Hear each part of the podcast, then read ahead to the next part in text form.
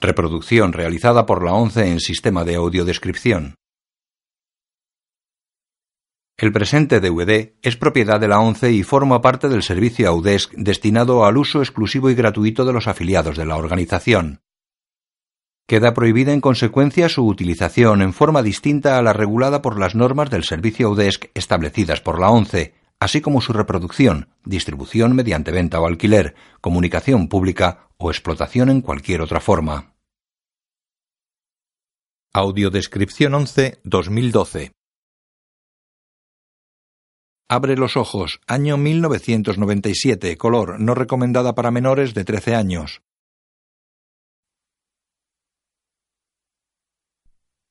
Una producción de José Luis Cuerda para Sogetel. Los títulos aparecen sobre la pantalla en negro.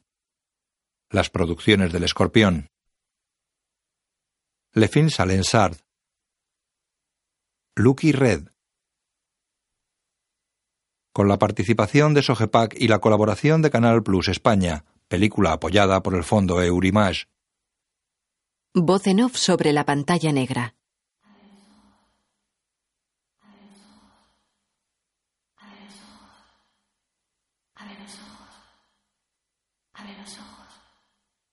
Abre los ojos. Abre los ojos.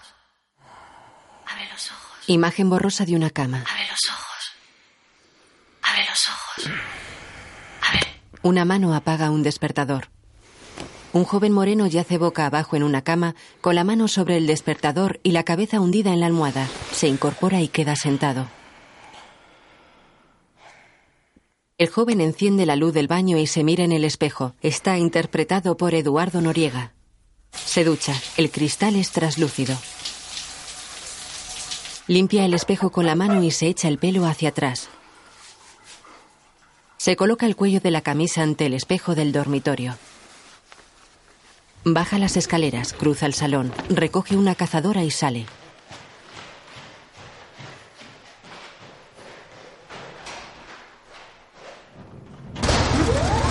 Se abren las puertas de un garaje. El joven está al volante de un escarabajo blanco descapotable que sale a la calle.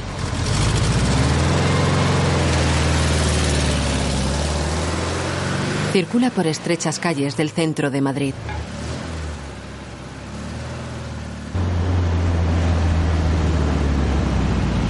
Gira en un cruce. Es el único coche que circula por las calles desiertas. Mira extrañado las calles sin tráfico ni peatones. Mira su reloj. Son las 10 y 5 de la mañana. Llega a un cruce y se detiene.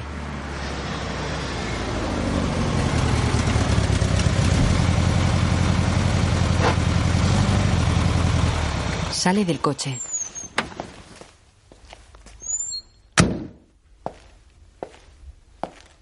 Mira atónito a su alrededor. La gran vía está vacía. Camina por la ancha calzada mirando confuso a su alrededor. Corre por el medio de la calle.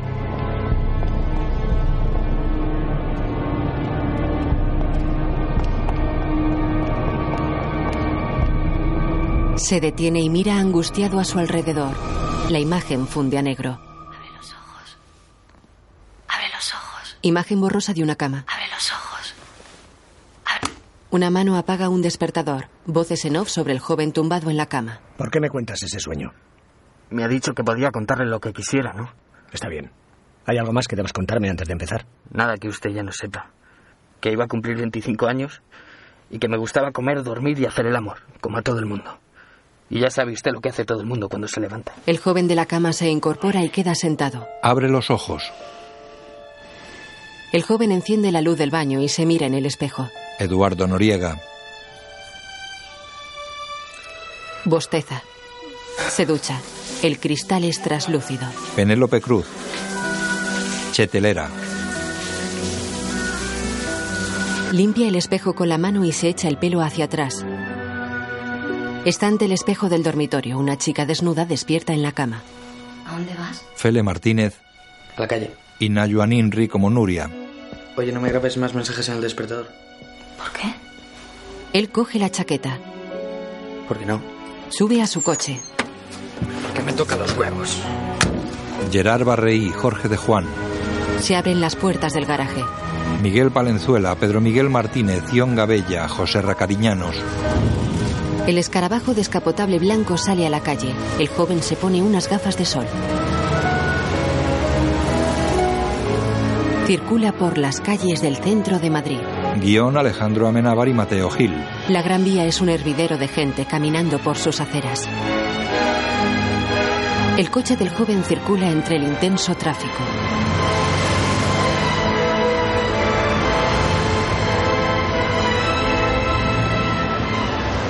Un indigente duerme en un banco. Una pareja de jóvenes se saluda con un beso. Un coche patrulla cruza de carril y se detiene ante una calle. Un equipo de grabación está junto a una cámara de cine. Música Alejandro Amenábar y Mariano Martín. Una mendiga vende Kleenex a los coches. Una estatua viviente viste de arlequín. Director de fotografía Hans Burman. El joven mira a la estatua viviente mientras conduce.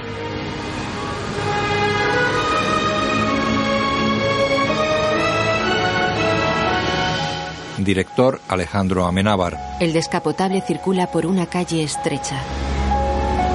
Se detiene y mira un portal a su derecha. Vamos, coño. Un joven le palmea la cabeza por la izquierda. Te voy a machacar. Eso lo veremos.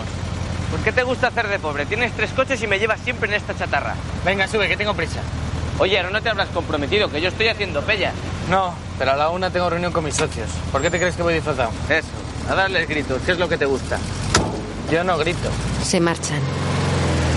Bueno, antes que nada, ¿te la tiraste? ¿A quién? Anoche cuando te llamé había alguien contigo. ¿Anoche? Estaba solo.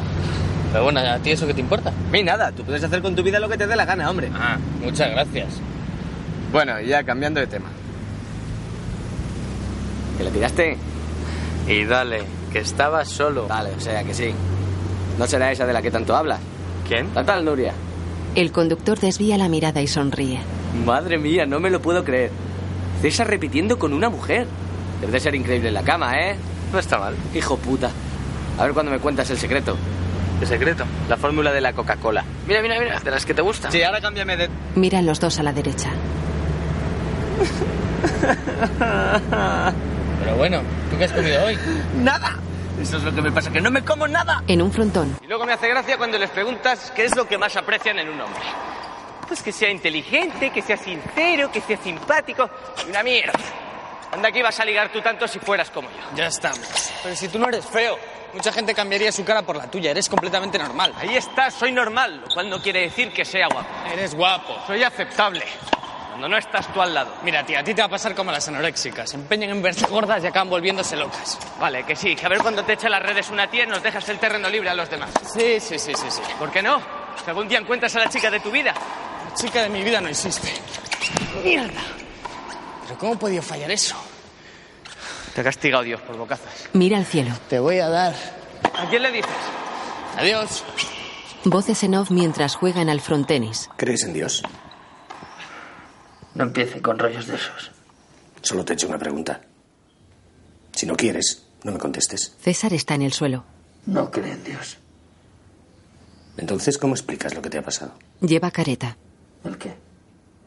Lo de tu cara. Eso no tiene explicación. Yo creo que sí. ¿Usted lo que cree es que estoy loco? Yo solo creo en lo que veo. Y todavía no me has dejado ver tu cara. Ni pienso. La careta es de plástico. ¿De verdad crees que eres un monstruo, César? Vamos. Déjame ver. ¡Métase la mano por el culo! Bueno, a ver si nos tranquilizamos, ¿eh, mocoso? Que me tienes ya hasta los huevos con tus historias. ¡Dejadme en paz! Si te iba a quitar yo la tontería con un par de hostias. ¡Dejadme en paz! Mire, no puedo hacer mi trabajo con usted aquí dentro. Por favor, déjenos solos, bajo mi responsabilidad. De mala gana, el guardia va hasta la puerta de la habitación. A ti lo que te pasa es que eres un niño de papá que siempre ha vivido de Mi padre puta está madre. muerto, de puta gilipollas. madre. Y ahora le estás echando cuento para no tener que admitir lo que has hecho. El guardia se va. César está acurrucado en el suelo. El psiquiatra está sentado en una silla junto a la cama. ¿Es verdad eso? ¿El qué? Lo de que eres un hijo de papá. Mi padre tenía una cadena de restaurantes. Yo no tengo la culpa de eso. ¿Cuándo murieron tus padres? Hace 15 años, en un accidente. Y ahora tienes mucho dinero. Eso dicen. Pues entonces no entiendo por qué no quieres que te represente un abogado. Ellos aseguran que no pueden conseguir a los mejores. Pero lo que quieren es que me quede aquí de por vida. ¿Quiénes son ellos? Mis socios. Los que llevan chupándome la sangre desde que era un crío. Ahora se han quedado con todo. Me han incapacitado. No han sido ellos. He sido yo. Me da lo mismo. El médico se levanta. Vamos a ver, César. ¿Sabes por qué estás aquí? Por llevar una careta, supongo. No. Estás aquí porque has matado a una persona. ¿O es que no lo recuerdas? Dime. ¿No lo recuerdas? Joder, vale ya. Es importante que dejemos las cosas claras si quieres que nos entendamos. Es que no quiero que nos entendamos. ¿Y crees que esa es la solución? ¿Seguir sin hablar, encerrado en esta pocilga? Ahora estamos hablando, ¿no? Después de dos meses. Se sienta de nuevo. Llevo aquí dos meses arrancándote las palabras. Pues lea los informes. Ya los he leído, pero quiero que me lo cuentes tú. Y a ser posible, sentado en una silla. ¿Vas a estar siempre así? Me gusta el suelo. Es lo único que parece real. ¿Y lo demás? ¿Qué te parece? Lo demás es mentira. Todo esto me parece una mentira, incluido usted. Ni siquiera lleva bata. ¿Crees que debería llevar bata? Los médicos la llevan. Me la he quitado para que te olvides de que soy médico. Para caerte mejor. Pues no funciona. Me cae usted como el culo.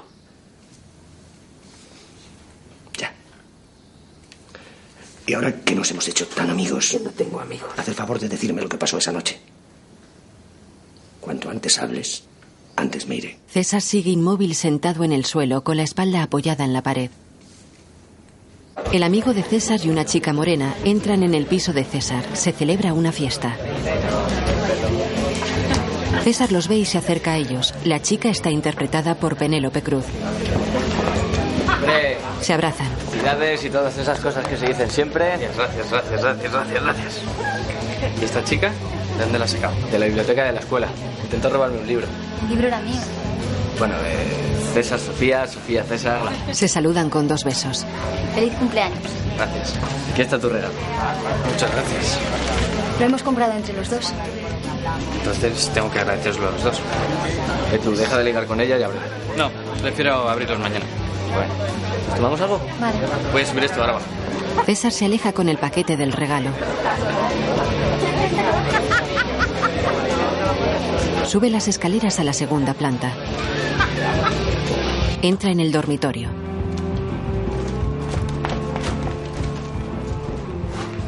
Deja el paquete junto a otros ya apilados. Hola. Gira sorprendido. Nuria fuma tumbada boca abajo sobre la cama. Lleva un vestido rojo. ¿Qué haces aquí? Felicidades, cielo. Muchas gracias. Pero creo recordar que no te he invitado a la fiesta. Todo un detalle por tu parte. Se sienta y apaga el cigarrillo. Se levanta y camina hacia él. Yo también te he traído un regalo. No lo vas a abrir. Gira ante él. No, gracias. Ya sé lo que hay dentro. Anoche no estabas tan borde. Oye, Nuria, no me hace ni puta gracia que hayas venido sin avisar. Y menos que te metas en mi cuarto. Vaya. ¿Tengo que disculparme? No. Tienes que irte. Entiendo. Ya sé lo que te pasa. No quieres que nadie te vea dos veces con la misma chica. Sería al carajo tu reputación, ¿no? Has dado justo en el clavo. Seguro que ya has fichado alguna monada. Seguro. ¿A quién? A la morenita, con la que estabas hablando hace un momento, ¿verdad? Pues mira, esa no está mal. No me importa. No necesito que me vean contigo. Se acerca y se besan. Agárrame. Agárrame.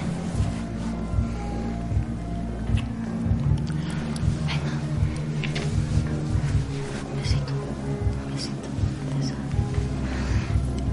Venga. Se besuquean repetidamente en los labios. Ella baja las manos a la cintura de él, que reacciona y se aleja hasta la puerta.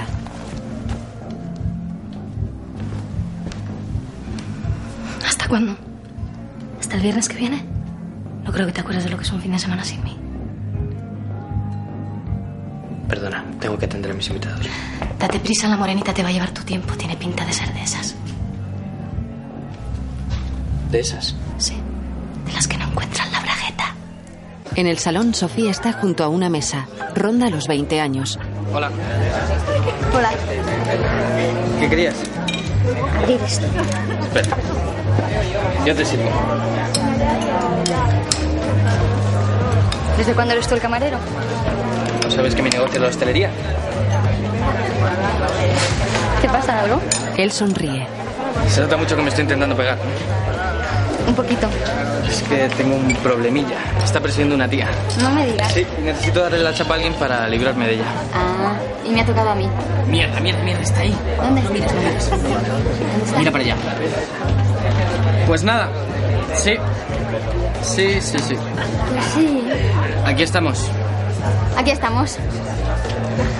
Bueno, tú haz como si estuviéramos hablando de algo interesantísimo. Tú la sientes, me dices que sí. Bueno. Qué bonita conversación. Muy bonita, sobre todo porque creo que viene hacia aquí. Jodas. Le da la vuelta y se la lleva del salón. Oye, ¿qué haces? Tú tranquila que yo te digo por dónde es. Tira al frente. Que ya no la veo. Aquí es. Abre una puerta. Pasa usted, señorita. No pienso entrar ahí. Bueno, pues yo sí, hasta luego. Entra y cierra. Ella se acerca a la puerta.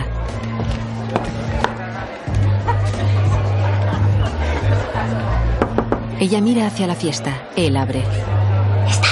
¿Serás? Le agarra del brazo, le mete en la habitación y cierra. Bueno, estamos a salvo.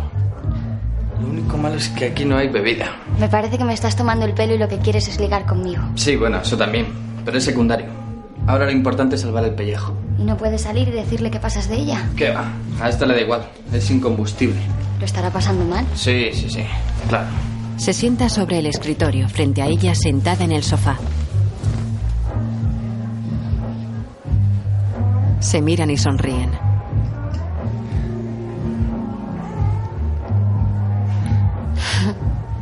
Entonces, ¿qué estudias? Arte dramático, como Pelayo. De momento. En escenografía. Interpretación. Anda. ¿Quieres ser actriz? Soy actriz. ¿Algún problema? Pues sí. ¿No te da vergüenza? ¿Vergüenza? ¿Y por qué tendría que darme vergüenza? Pues Los actores no sois gente honesta. Sois capaces de mostrar sentimientos que no tenéis, o que como muchos inventáis. Ahora mismo puedes estar pensando, joder, qué tío más plasta. A ver cómo me lo quito de encima. ¿Tú crees? Y además, hostelero. Menudo coñazo. Lo que pasa es que eres buena actriz y no se te nota. Pelayo bebe mirando la fiesta desde la segunda planta. En la habitación, César y Sofía están sentados en el sofá. Se abre la puerta. Hombre, Pelayo. Te he pillado. Pasa. ¿Cómo va eso? Bien, estoy un poco puesto ya. Borracho. ¿Qué hacéis aquí encerrados? Sofía, que me está defendiendo de cierta psicópata que anda por ahí suelta. Parecía peligrosa. Ya. ¿Y tú qué? Yo bebiendo. A mí no me persiguen las mujeres. Nosotros nos hemos quedado sin bebida. ¿Queréis? Mierda. Voy a por más. ¡Ey! Yo traigo para todos. A Pelayo se le cayó el vaso cuando lo ofreció. Bueno, a ver. Yo. Yo me retiro. ¿Pero qué dices? He bebido demasiado y no me encuentro bien. Pero no digas tonterías, Pelayo. Esto acaba de empezar. Acaba de empezar para ti. Pelayo, no puedes irte. Eres mi invitado de honor. Eres un hijo de puta, César. ¿Y eso qué viene? Anda que no hay tías en la fiesta. O sea que me voy un momento a mear, tú te pones a hablar con ella ¿Y y... qué? Y nada. Encima voy a quedar como un gil. No, no, Ah, no. Ahora mismo explicas qué coño te pasa. Porque tienes que ligarte precisamente a Sofía. Aquí nadie se está ligando a Sofía. Ya. Yo estoy ciego, ¿no? Un poco pedo sí que vas. Sonríen y se abrazan. Estoy pedo, pero te voy a decir una cosa. A mí Sofía me gusta mucho. Me gusta un huevo, tío. Es más, podría ser la chica de mi vida. Pero si yo supiera que iba a joder nuestra amistad, la mandaba ahora mismo a hacer puñetas. Lo mismo digo. Seguro. Pelayo sale de la habitación. Camina hacia la puerta y coge su chaqueta. Pelayo, ¿a dónde vas? A casa. ¿Ya? Sí, estoy hecho polvo. Espera, me voy contigo. Déjalo, no. No hace falta. No irás a marcharte tú también. Es que mañana tengo que madrugar. Si quieres, yo te llevo a casa luego. Quédate. Te dejo un buen hermano. Se va. ¿Qué le pasa? Está borracho. ¿Se ha mosqueado al vernos ahí? ¿Qué va? ¿Seguro? César mira hacia el salón. Sofía mira en la misma dirección. Nuria bebe sentada en la escalera. No parece muy contenta. ¿No tenías que madrugar mañana? Ella lo mira extrañada. Luego suben una escalera. Estoy haciendo demasiadas cosas por ti esta noche. A lo mejor significado. Sí, que tienes mucho morro. Bueno, solo es un momento. Lo justo para que mi amiga Nuria se dé por vencida. Tú estás en mi casa. Entran. Como te burles, te hecho. ¿Y por qué me iba a burlar? No es nada del otro mundo, pero el alquiler está tirado. Él se fija en unas figuras que hay sobre una mesa. ¿Te gustan los payasos? No son payasos, son mimos. ¡Pancho! Psst, tengo un gato. Odio los gatos. Son casi tan falsos como las actrices. Dijo el hostelero. Oye, ¿y esto cómo lo pagas? ¿Te ayudan tus padres? ¿Te ha salido algún curro? Es un cotilla. ¿A qué sí, Pancho? Ves al gato. Soy traficante de armas. Anda. Siempre quise saber cómo vivía una traficante de armas. Pues ya lo sabes. Él mira las fotos pegadas en un tablón colgado en una pared. En una foto ella sonríe y extiende la mano hacia la cámara para no ser fotografiada. En otra, ella y dos chicas sacan la lengua y se tiran de las orejas. Foto con sus padres y hermana. En otra, en la cama con un chico. Luego César habla en off mientras mira las fotos. A ver, ¿cómo quiere que se lo cuente? No lo iba a entender. No lo entiendo ni yo. Ella se puso a hacer café y yo empecé a cotillar entre sus cosas. Y de pronto sentí esa estupidez que por lo visto le da a mucha gente. Pues a mí me gusta. ¿Qué sentiste? Que la quería. Dios, me da vergüenza hasta pronunciarlo. Perdona, no te he oído. Ella tiene una bandeja. Decía que me gusta tu casa. Y a mí la tuya. Te la cambio. No creo que te guste tanto mañana por la mañana. Se sienta. Además, lo decía por la decoración. No sé, tu casa es más...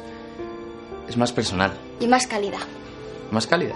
Sí, ¿Mi casa te parece fría? Ella se sienta. un poco. ¿Tú crees que yo soy frío? No lo sé. Pero has dicho que mi casa te parece fría. ¿En qué quedamos? Si esperas que empiece a elogiar tus virtudes, lo llevas crudo. Tú te crees muy lista, ¿no? Ella sonríe. Puede. Pues estás muy equivocada. No necesito que vengas a decirme cuáles son mis virtudes. No, estoy segura de que ya sabes cuáles son. Pero te gustaría comprobar que yo también las he visto. Las ganas tuyas. No pienso discutir por una tontería así. Mejor. Porque ibas a salir perdiendo. ¿Tú crees? Pero yo tampoco quiero discutir. Es más, voy a proponerte lo contrario.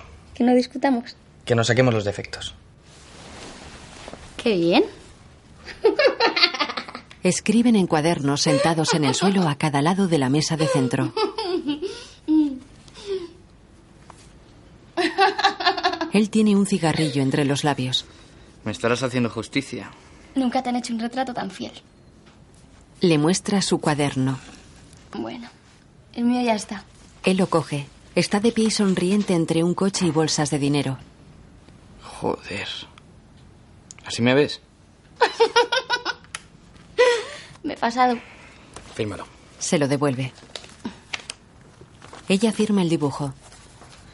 A ver el mío. Él se lo pasa. Qué bonito. Es un retrato realista de ella. Pero esto no es una caricatura. Para que veas. No sabía que dibujabas tan bien. Te lo vendo. Ah, la pesetero. ¿Por cuánto? Pues por ser tú me conformo con... con un beso. Ella desvía la mirada y sonríe.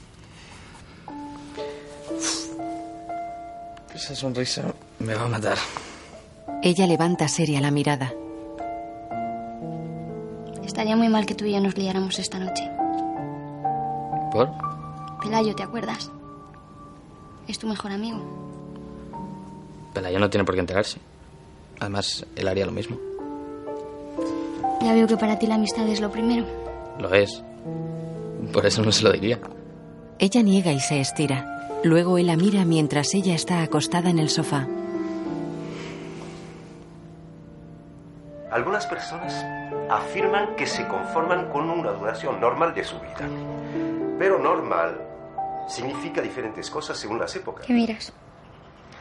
En el Estoy Imperio viendo la Romano, tele. por ejemplo, lo normal era vivir solo 25 años. Hoy en día, esa cifra se ha triplicado.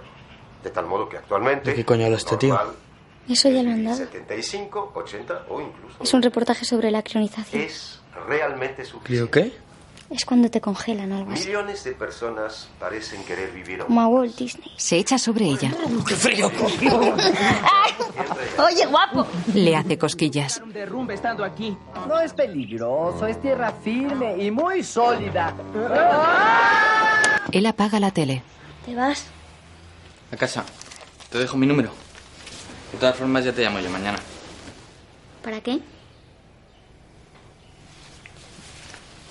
Bueno, pues no te llamo. César. ¿Qué pasa? Ven. Que te quiero contar un secreto. Él camina hacia el sofá.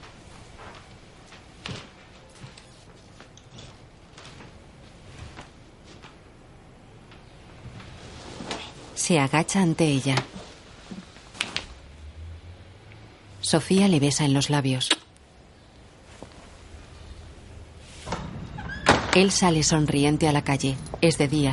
Mientras camina maneja el mando a distancia de un coche. Un coche rojo aparcado enciende las luces. César camina hacia su Mercedes deportivo. Mira sorprendido al coche rojo que se le acerca despacio.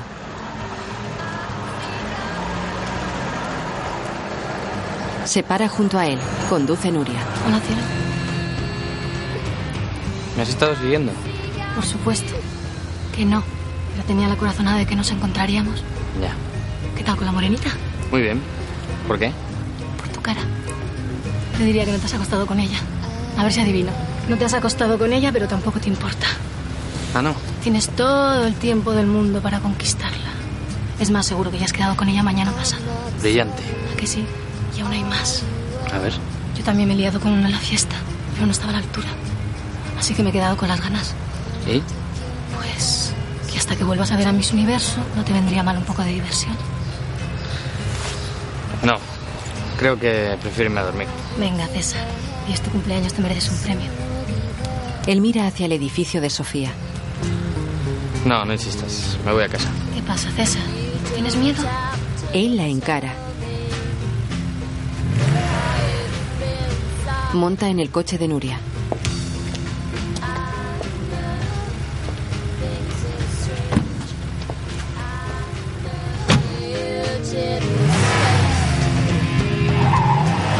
Se van de la calle en el centro de Madrid.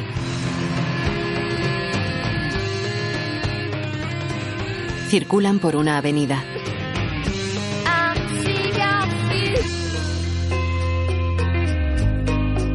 Ella coge un pañuelo que contiene varias pastillas. Idea de esto en la fiesta, ¿quieres? Paso. Sí, eso, abrázate el niño bueno. No necesito colocarme para pasármelo bien. Ya lo he visto. Se lleva el pañuelo a la boca. No deberías meterte eso si conduces. Ella se zafa de él y se toma todas las pastillas. Ya te vale. César, ¿qué es para ti la felicidad? ¿Qué? Para mí la felicidad es esto. Estar aquí contigo. Para ti no. No sé, Nuria. No estoy para conversaciones trascendentales a estas horas. Lo que pasa es que tienes la cabeza en otra parte, ¿verdad, cielo? Puede. Él lleva los ojos cerrados.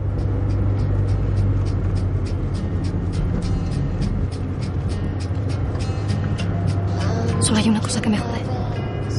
¿Y qué? Que no sepas nada de mí. Solo sabes que me llamo Nuria y que follo bien. Son dos cosas muy importantes. No sabes dónde vivo y seguro que no conservas ni mi número. Bueno, por algo se empieza. Ahora voy a conocer tu casa.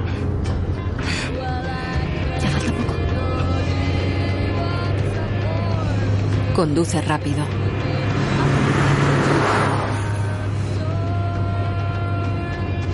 Dime una cosa. ¿Crees en Dios?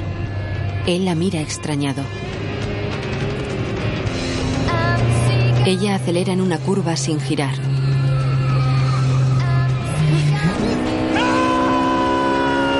Rompen el quitamiedos, caen por una pendiente y se estrellan contra una valla. El coche queda destrozado y echando humo. La imagen funde a negro. Varios niños juegan en el paseo de un parque. Otros se columpian. Cuatro ancianos juegan a las cartas en una mesa.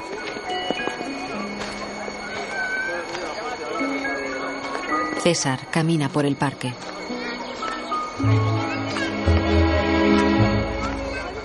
Sonríe y se quita las gafas de sol. Sofía se levanta de un banco.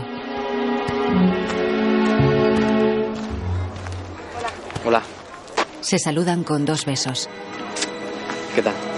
¿Qué tal la vuelta a casa? Bien. Bueno, tuve un sueño horrible.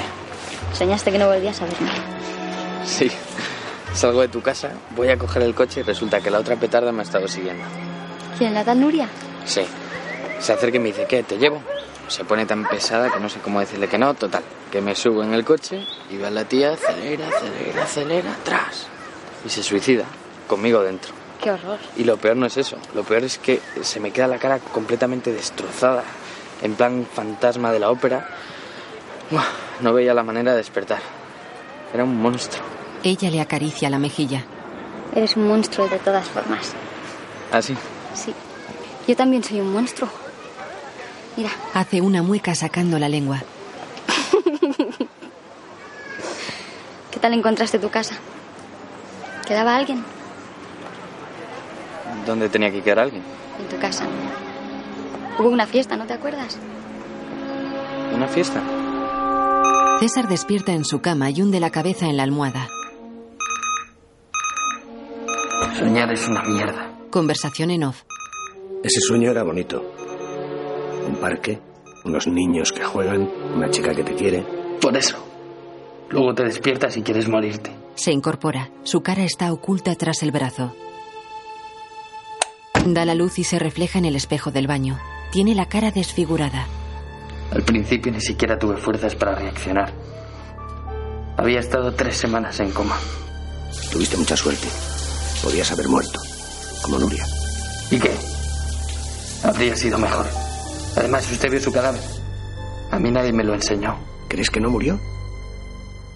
Yo soy como usted. Solo creo en lo que veo. Está en la habitación psiquiátrica con la máscara puesta. César, muéstrame tu cara, por favor. ¿Y qué viene eso ahora? Mira, es cierto que tuviste un accidente. Es cierto que quedaste desfigurado, pero ahora estás perfectamente. Quítate eso y mírate. Los médicos te rehicieron la cara. Los médicos Pues no tenían ni puta idea.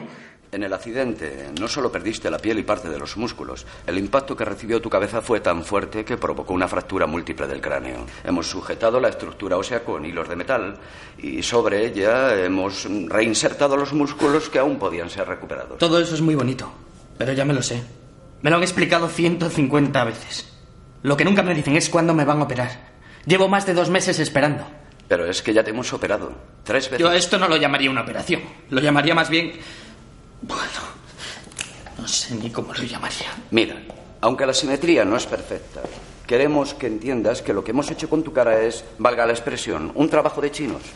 No podemos trabajar con una piel que es pura cicatriz. No, no, no, no, no. Tiene que haber alguna forma. ¿Cuál? ¿Cuál? Ustedes son los médicos, ¿no? Trasplantándola. Yo qué sé. Eh, tenemos un problema de fibrosis eh, y si intervenimos otra vez corremos el riesgo de causarte nuevos daños. Necesitaríamos una precisión milimétrica. Y eso, hoy por hoy, es imposible. Vamos a ver. No soy ningún imbécil. O- Hoy en día la gente se quita y se pone los pechos. Se injerta el pelo. Se cambia la cara hasta el color de la piel. Me están diciendo que a las puertas del año 2000 ustedes no son capaces de hacer un- una simple operación y arreglar esta... esta putada. No es tan sencillo, César. Ten en cuenta que... ¡Deja de tutearme, joder! ¡Dejen de tratarme como un crío! Golpea los papeles que tiene delante y se levanta. No soy un paciente cualquiera. Y esto no es la seguridad social. Estoy dispuesto a pagar lo que haga falta. Mira a los médicos sentados tras una larga mesa. Usted es el jefe aquí, ¿no? Dicen que es el mejor en su especialidad. Pues invente algo, coño, experimente conmigo. He visto a pacientes que han perdido todas las facciones, que ni siquiera pueden hablar. Usted por lo menos puede mirarse a los ojos. ¿Y de qué me sirve? Me dan ganas de morirme cada vez que me veo en el espejo. Su caso no es tan grave. Solo tiene que aprender a aceptarse. ¿Y quién me va a aceptar a mí? Se lo va usted a decir a la gente que me mira de reojo por la calle. Les va a decir a todos que el físico no es importante, que la belleza está en el interior.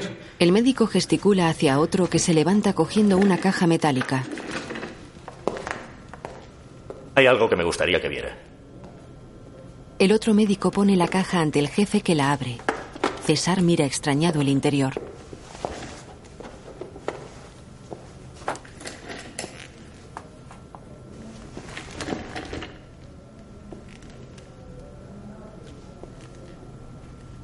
¿Qué es esto?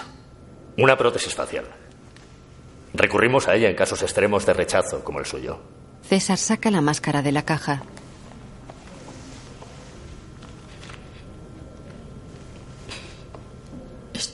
Esto es una mierda.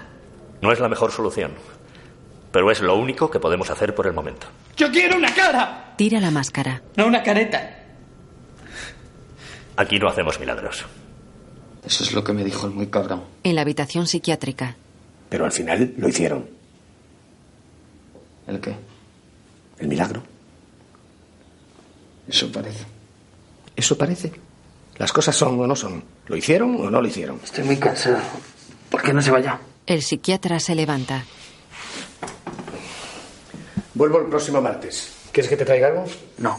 Muy bien. Pues hasta el martes. Un bloque y un lápiz. Pero no les diga que se lo he pedido yo. No quiero deberles nada. El médico abre su maletín. Saca un cuaderno y un lápiz y lo deja sobre una silla. Abren la puerta desde fuera. César ve salir al doctor. Cierran la puerta que tiene un pequeño ventanuco enrejado. César mira el cuaderno y el lápiz. Sentado en el suelo de la habitación, dibuja en el cuaderno. Arruga la hoja. Dibuja una cara y la tacha. Dibuja una cara con gorro sin ala. Arruga la hoja. Tacha otra cara. Mira un retrato femenino con gorro sin ala. El retrato se transforma en Sofía caminando por la calle. Lleva la cara pintada de blanco, como los mimos, y un gorro blanco de lana. César la mira desde el coche entre el tráfico.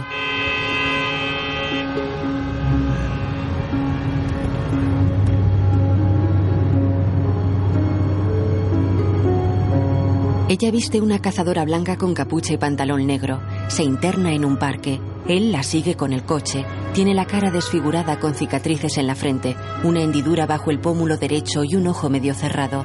El labio superior está inflamado, lo que le impide cerrar la boca, y una hendidura con pliegues de piel le cruza la mejilla izquierda desde la sien hasta el labio y el cuello.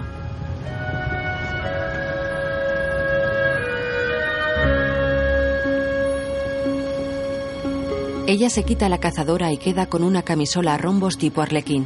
Pone un pañuelo en el suelo, se sube a un banco y adopta una postura de estatua viviente.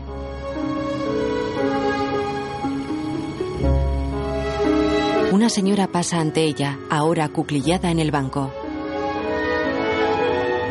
César sigue mirándola desde el coche. Sale. Camina despacio hacia ella.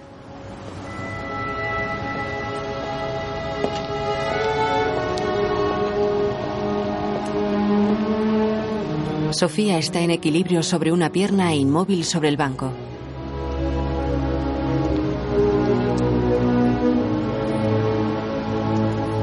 César se detiene frente a ella. Se acerca. Echa monedas en el pañuelo.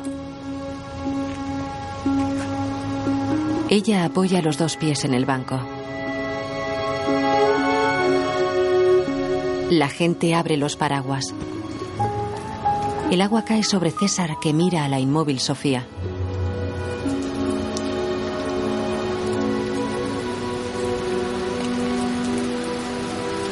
Ambos están empapados.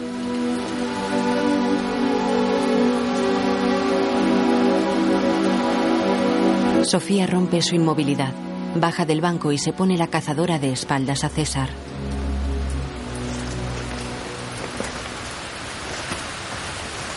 Se quita el gorro y deja su melena negra suelta. Tanto he cambiado. Porque yo a ti sí te reconozco. Sofía se levanta y gira hacia él. ¿Qué tal? ¿Qué tal? Ahora mismo estás interpretando, pero no sé el qué. Tu boca me sonríe, pero los ojos te tiemblan. ¿Qué dices? La verdad es que eres muy buena. Actriz, quiero decir. Te he preguntado cómo estás. Si no quieres, no me contestes. Pues estoy vivo. ¿Cómo quieres que esté? Y cansado. Cansado de esperar a que me llamaras, aunque solo fuera para decirme, joder, tío, qué putada lo que te ha pasado, ¿no? He estado muy ocupada. No me jodas. Tenía miedo de que te sintieras incómodo si te llamaba. No. Tenías miedo de que tú te sintieras incómodo. Tenías miedo de no poder mirarme a la cara. Como ahora. Ella levanta la mirada que mantenía al suelo. Se acerca a él.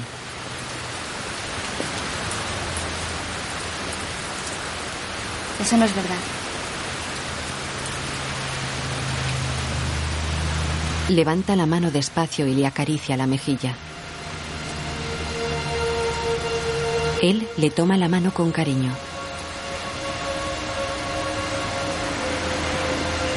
A veces he soñado con este momento. ¿Qué momento?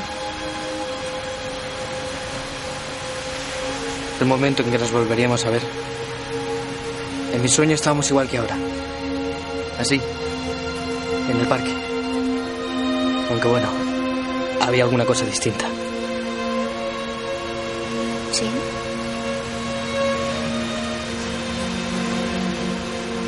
En mi sueño no llueve. Me tengo que ir, César. ¿Qué vas a hacer mañana por la noche? Estudiar. Tengo mucho trabajo. Mañana es viernes, podíamos quedar. No lo sé. Ya te digo que estoy muy liada. Bueno, vale, hasta luego. Él se va. César, Gira hacia ella. si quieres nos vemos. Si quieres tú. Ante un espejo, César se levanta el párpado que le cierra el ojo.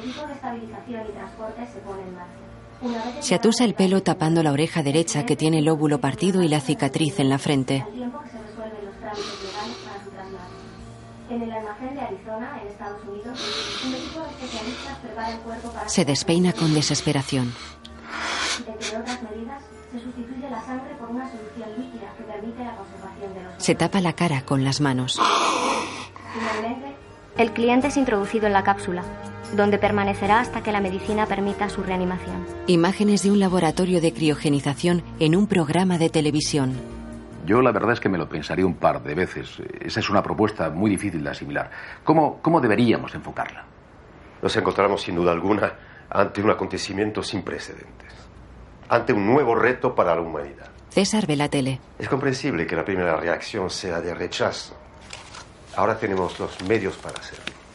Tenemos la tecnología, Se pone la máscara. pero sobre todo, tenemos la suficiente madurez moral para entender lo que significa este nuevo paso en la evolución del ser humano, para mirar al futuro y acabar con ciertos tabúes que ya no tienen sentido. Herencia de antiguas religiones, viejos e inútiles Gracias por haber estado en nuestro programa.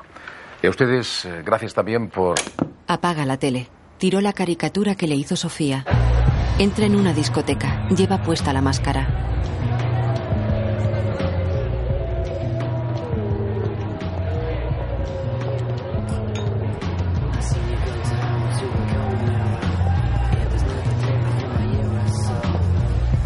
Pelayo y Sofía le ven llegar. Hola. Hola. ¿Pero qué es eso? Ya ves qué mariconada. Pero es que me recomiendan llevarlo por las infecciones. Ya. Bueno, chaval. ¿Qué de tu vida? Pues todo el puto día discutiendo con los médicos. Debería salir más. Eso intento. ¿Qué estáis tomando? Yo un cubata, ¿quieres? Sí. Espera, te pido uno. Voy al lavabo, ahora vuelvo. Vale. Oye, tío, quítate eso. ¿Por? Porque sí, no te das cuenta. Por mucho que quieras, no vas a poder esconder tu cara. Ya te he dicho que es para que no se me infecte. Seguro. Oye, tío, si te doy vergüenza no tienes más que irte. Nadie te ha pedido que vinieras. Sofía me lo ha pedido. ¿Qué dices? No quería quedarse sola contigo. ¿Por qué? Joder, César, se lo estás haciendo pasar muy mal. Es que yo lo estoy pasando muy mal. Si lo cuentas a un psicólogo o a mí, pero no tienes por qué comerle el tarro a una tía a la que conoces solamente de una noche. Eso es lo que te ha dicho ella. Pelayo bebe de su vaso. Eso es lo que te he dicho. Hija de puta. Se va.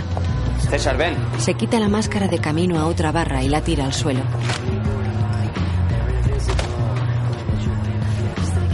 ¿Pones un whisky con Coca-Cola? ¿Qué whisky? ¿Cómo dices? ¿Que qué whisky? ¿Por qué no me lo dices mirándome a la cara, hijo de puta? El camarero clava los ojos en él. Valentine. El camarero sirve sin apartar la mirada de César. Él toma el vaso y gira hacia el local.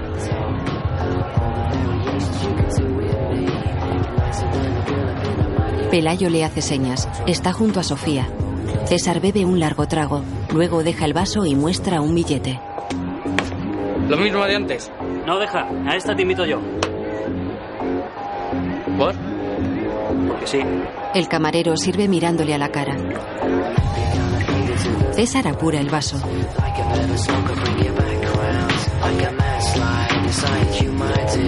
Mira al frente. Pelayo y Sofía bailan.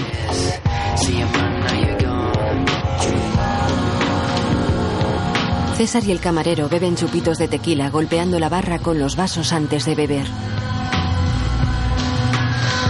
César bebe un combinado. Bebe otro. Está en el baño. Tres jóvenes pasan junto a él. Tío, cámbiate el careto.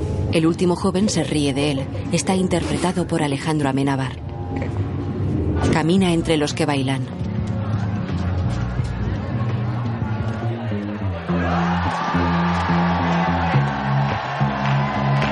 Mira alrededor desorientado.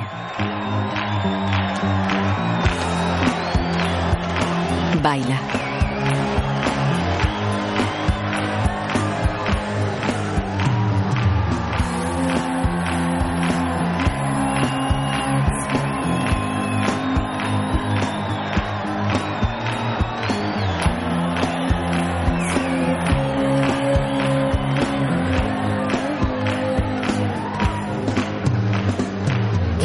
La luz forma un abanico multicolor sobre los que bailan. César se queda quieto en medio de la pista y mira al suelo.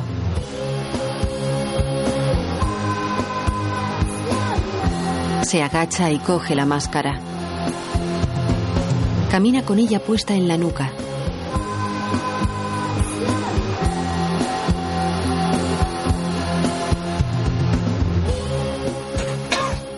Vomita en un retrete con la máscara puesta detrás.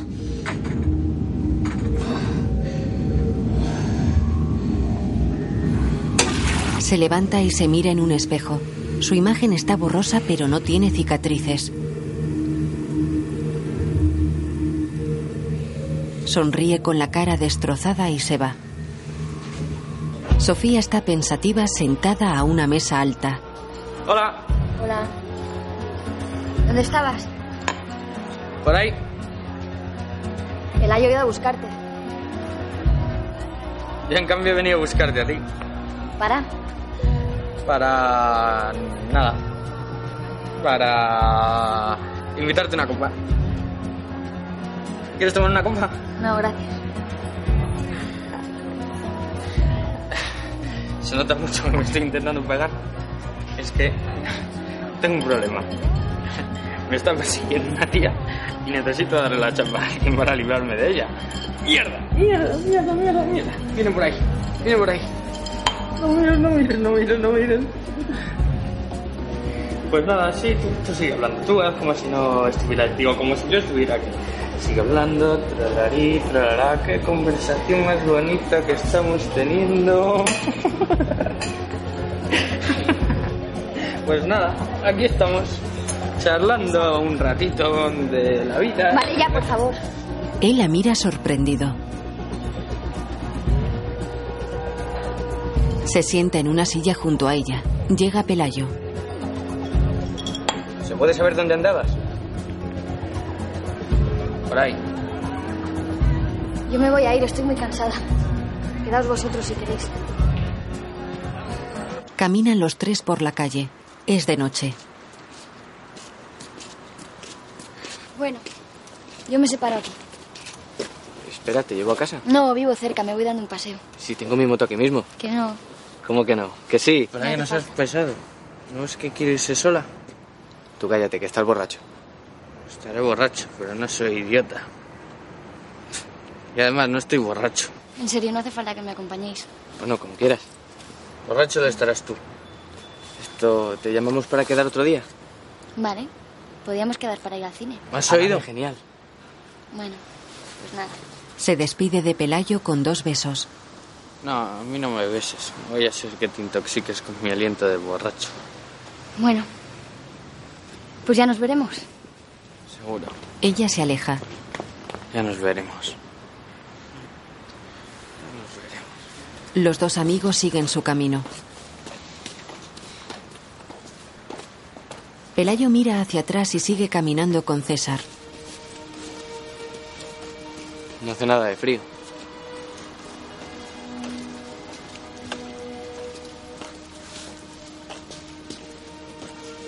Bueno. Me parece que te voy a dejar. ¿A dónde vas? Que me acabo de acordar de que tengo la moto en la otra dirección. Espera, hombre, te acompaño. No, no, no, ¿para qué, tío? Si ya casi estás en casa.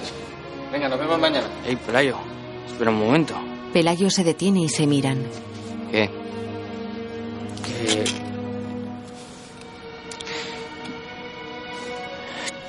No sé, que... Oye, tío, has bebido demasiado.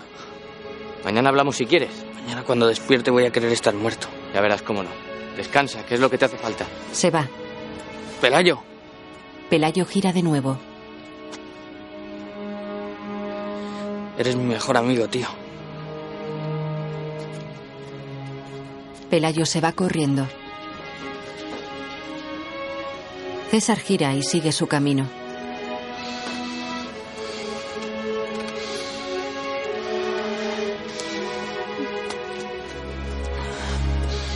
Se para. Gira y corre tras Pelayo.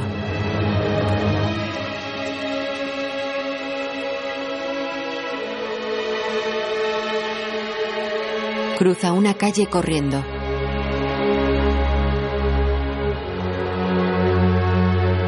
Corre por la acera. Se detiene y cae de rodillas. En blanco y negro corre sin cicatrices en la cara. Alcanza a Sofía. Se besan. En la actualidad se lleva la mano a la cabeza. Desesperado, corre. Toma aliento. Camina agotado con la máscara en la mano. Cruza una calle mirando a su alrededor. Está pensativo con la espalda apoyada en un coche.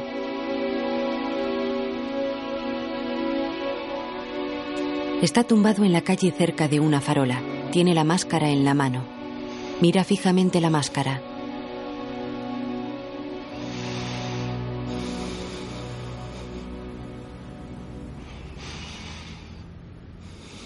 La imagen funde a negro.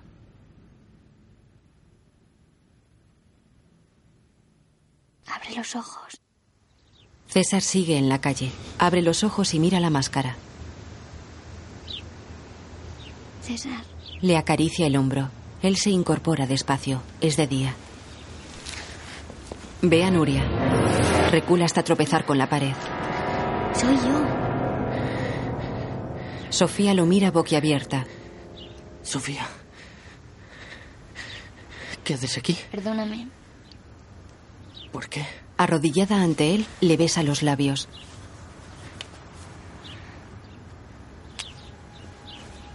Le besa la cicatriz de la mejilla izquierda.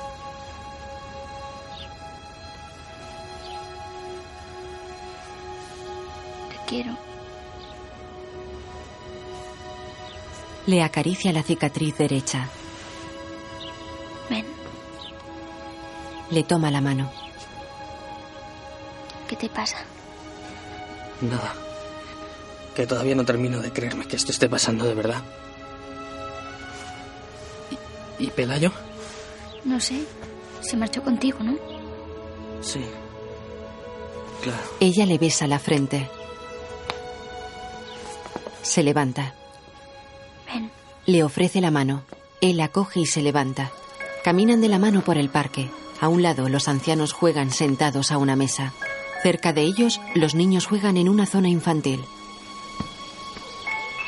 El sol se filtra por las copas de los árboles. César camina mirando al cielo.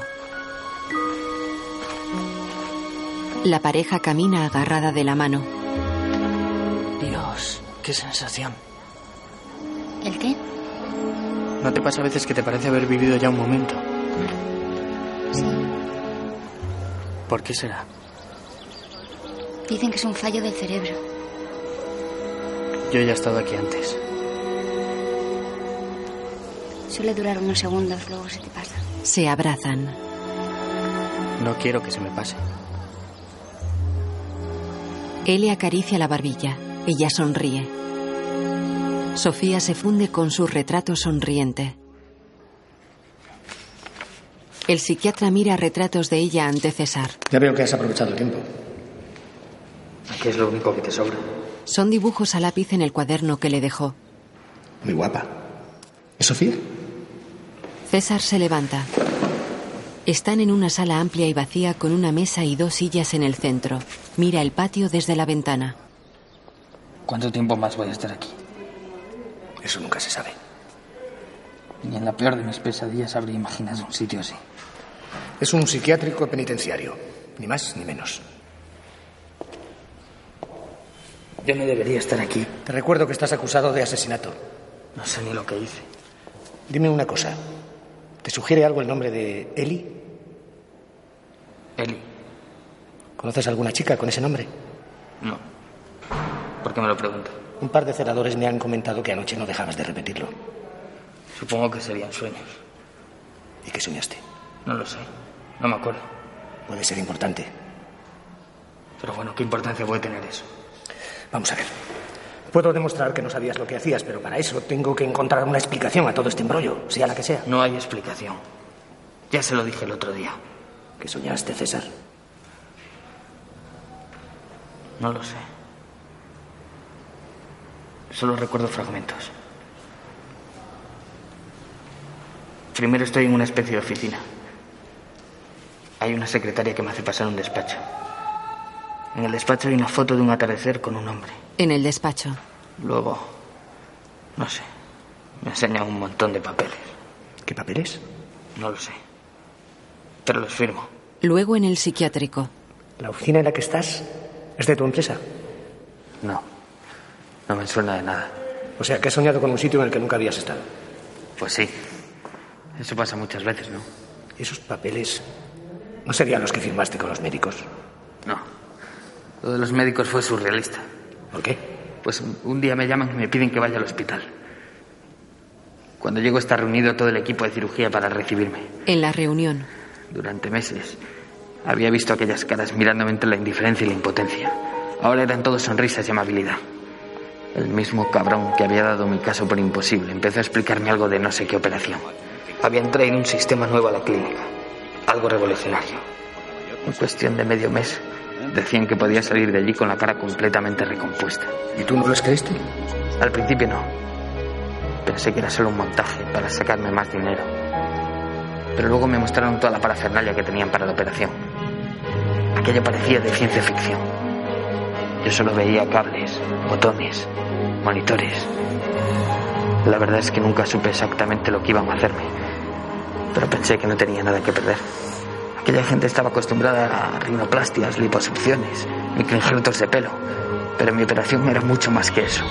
En menos de una semana mi vida había dado un giro de 180 grados. Entra en una máquina. Una noche me quedo tirado en el suelo, borracho, deseando morirme. Y a la mañana siguiente mis deseos empiezan a cumplirse, como en las películas. En la sala. Sofía me quiere y los médicos dan con la fórmula milagrosa. No sé, es lógico que desconfíe. ¿Desconfiar? ¿De quién? ¿De qué? No lo sé. La vida da muchas vueltas. La felicidad llega cuando menos te lo esperas. Se acerca a la mesa y coge un cigarrillo. Una vez conocí a un tipo que estaba más solo que la una y de pronto se encontró casado y con dos hijas. Joder, menudo concepto tiene usted de la felicidad. Ambos se ríen.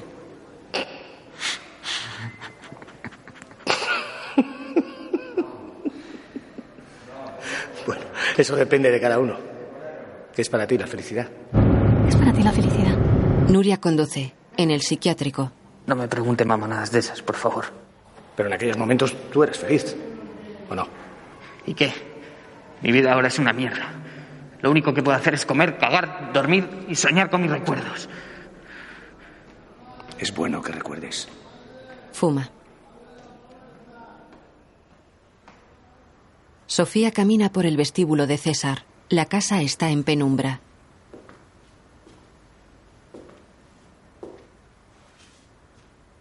¿Qué tal? Él está en un sillón. ¿El qué? No seas tonto, dijiste que hoy te quitarían las placas. Y lo han hecho. ¿Y?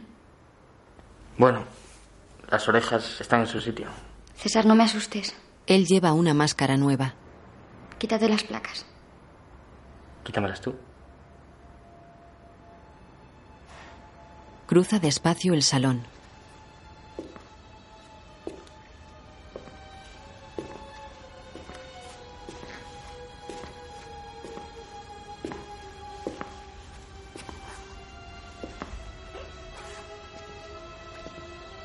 Se acuclilla ante él.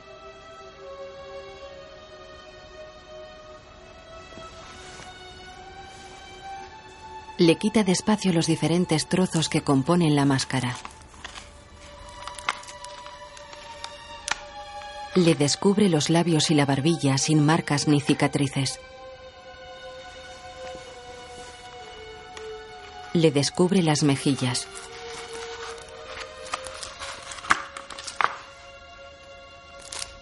No tiene cicatrices. Ella mira asombrada. Arranca el trozo que cubre frente y nariz. La cara de César es la de antes del accidente, sin marcas. Ella mira emocionada. ¿Pero cómo lo han hecho? Él le pone el dedo en los labios. Lentamente se lleva ese dedo a sus propios labios.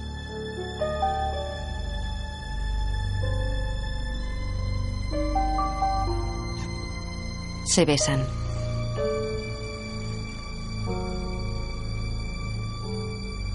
Él está tumbado desnudo boca arriba. Ella se echa sobre él y se besan con pasión. También está desnuda. Se incorpora quedando sentada sobre él. Solo es para decirte que te quiero. Vas demasiado deprisa. Teniendo en cuenta que nos conocimos ayer. Ayer Ayer fue mi cumpleaños, ¿no te acuerdas?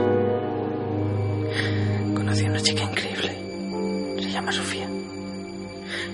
Pero hoy he despertado perfectamente.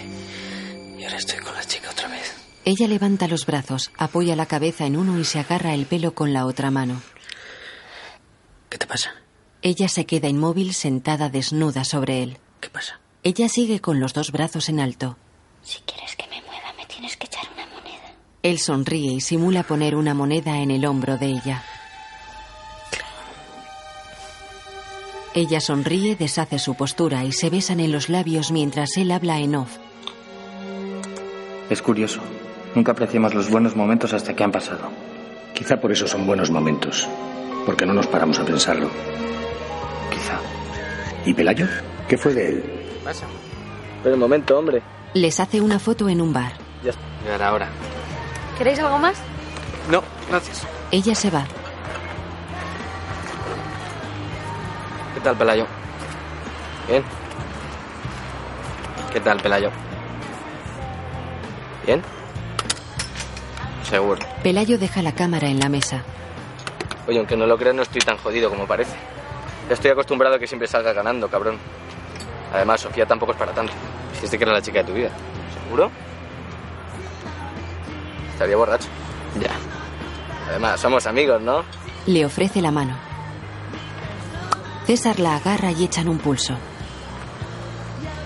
César ve a un hombre de la tele sentado a una mesa. Cabrón. Pierde el pulso. Sigue mirando al médico. Oye, tío, ¿qué tienes en la cara? ¿Qué? Joder, se te está abriendo una costura. ¿Qué dices, tío?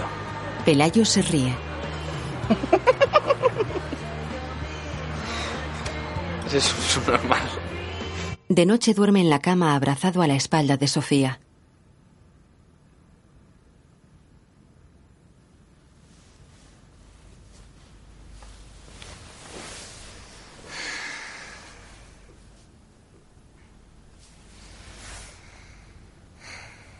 Se incorpora hasta sentarse en el borde de la cama. Coge un vaso. Se levanta y va al cuarto de baño.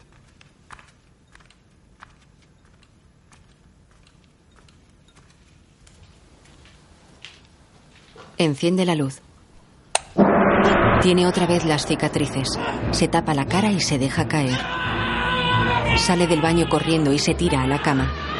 Abre los ojos sobresaltado. Sigue abrazado a la espalda de Sofía. ¿Qué pasa? Odio soñar.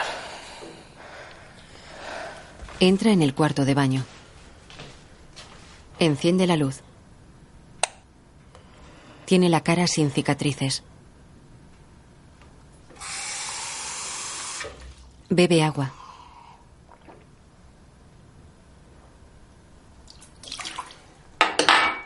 Apaga la luz y sale del baño.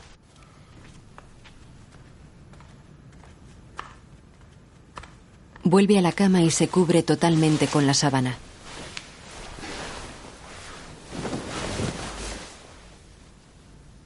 Acaricia el muslo de Sofía.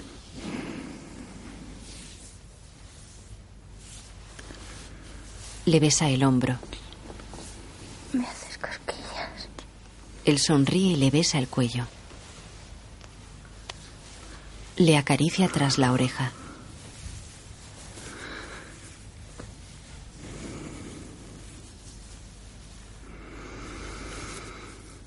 Se fija en el pelo corto y negro de ella.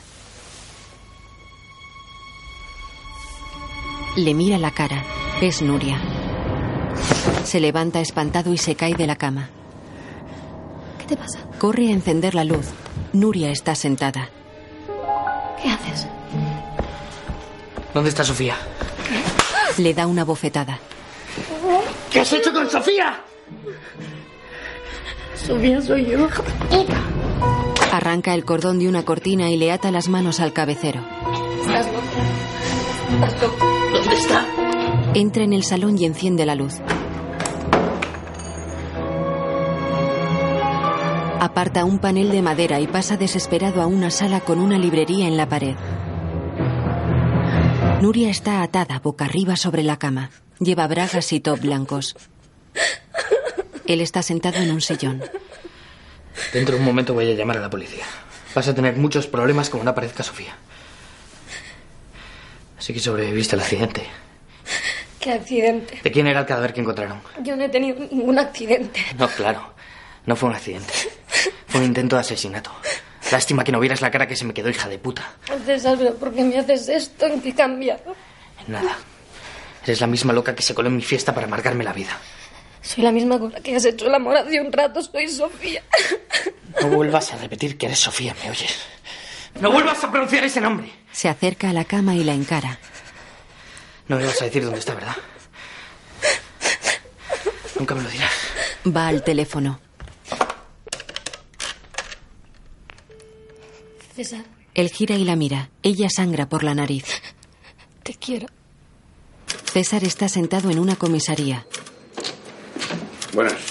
¿Qué hay? El hombre que ha entrado se acerca al policía, que escribe a máquina. Puede irse, ya sigo yo con él. Saca el papel de la máquina. Bueno, vamos a ver si me aclaro. ¿Usted dónde estaba anoche?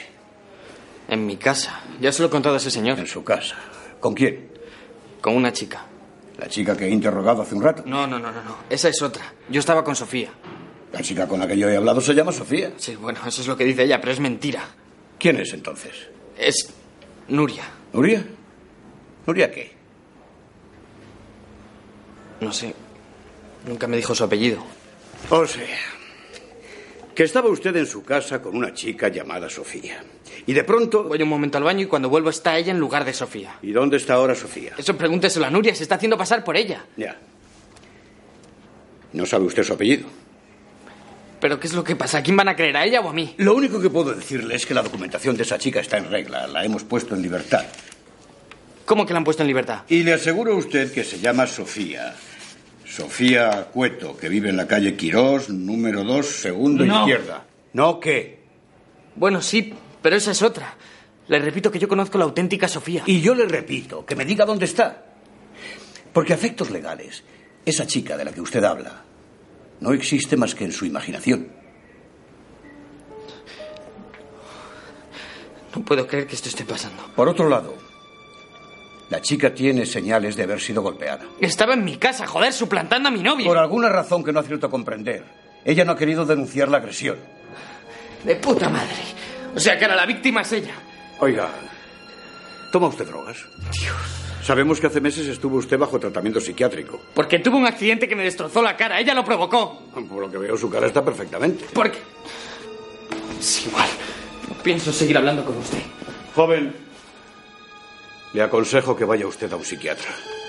César se va. Camina por un pasillo de la comisaría. Tú eres imbécil lo que te pasa. Se puede saber de qué coño vas. ¿Qué dices? Lo que querías era mandarla a la mierda y de otras maneras. Pero no hace falta que montes este numerito, hijo de puta. Se le echa encima. ¡No vuelvas a tocar a Sofía, ¿me oyes? No es Sofía, Pelayo, es Nuria. ¡Nuria está muerta! Bueno, bueno, ahora os vais a tranquilizar si no queréis pasar la noche en una celda. A mí no me vuelvas a hablar en tu puta vida, cabrón. Mira, no sé qué te habrán contado esos maderos, pero te juro que Nuria está más viva que tú y que yo. No me lo han contado los maderos, me lo ha contado Sofía. Escúchame. Has hablado con ella por teléfono, ¿verdad? No es Sofía, Pelayo. Nuria ha aprendido a imitar su voz, tiene su documentación, hasta se ha quedado con su piso. No me lo ha contado por teléfono, imbécil. Acabo de dejarla en su casa. Saca una foto. Y era igual que esta. Se la da. César mira asombrado la foto en la que Nuria está abrazada a él. Bonita foto, ¿verdad?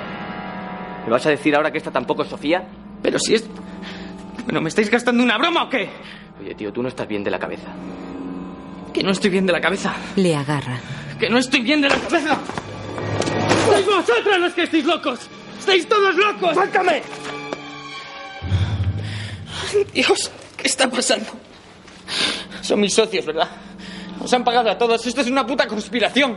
Mírate, tío. Tú después del accidente no has vuelto a coger conocimiento. Pelean. Madre que... ¿Me estás diciendo? ¿Me estás diciendo que esta es la tía detrás de la que saliste corriendo aquella noche, cabrón? ¿Es esta la chica de tu vida? ¡Sí! Tú me la robaste. César se levanta. Pelayo queda tumbado en el suelo. César se aleja. ¡Necesitas un psiquiatra! Está abstraído dentro de una discoteca. El hombre de la tele se acerca a él. ¿Problemas? Mire, no estoy para mamonadas, así que haga el favor. Hay una explicación para todo esto. César, César mira sorprendido al hombre. ¿Quién es usted? seguro que me has visto por televisión. ¿Qué quiere? Estoy aquí para ayudarte. En primer lugar, es muy importante que te tranquilices. Que me tranquilice. Tienes que vencer tus miedos y recuperar el control. ¿Pero de qué control me habla? Estoy perfectamente, ¿sabe? Que de hecho que no lo estés. Ellos, todos, dicen que estoy loco.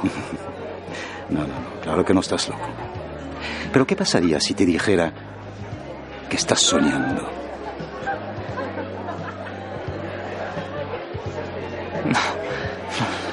¿Y por qué no? Mire, yo sé lo que es real, y esto es real. ¿Y tú cómo lo sabes?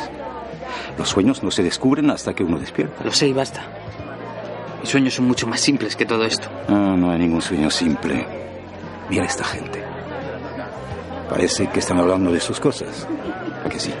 Completamente ajenos a ti. Sin embargo, podrían estar allí porque tú lo has querido.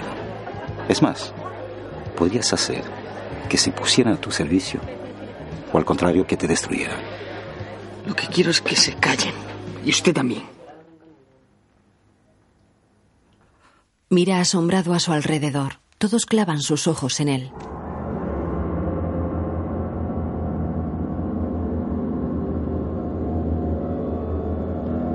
Lo ves.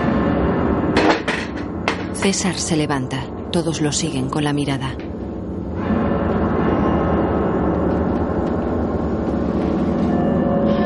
¿Qué está pasando aquí? ¡Que alguien me diga la verdad, joder! La verdad, puede que no la soportaras. César se va corriendo. Tuvo que ser un montaje. Una gran broma para volverme loco.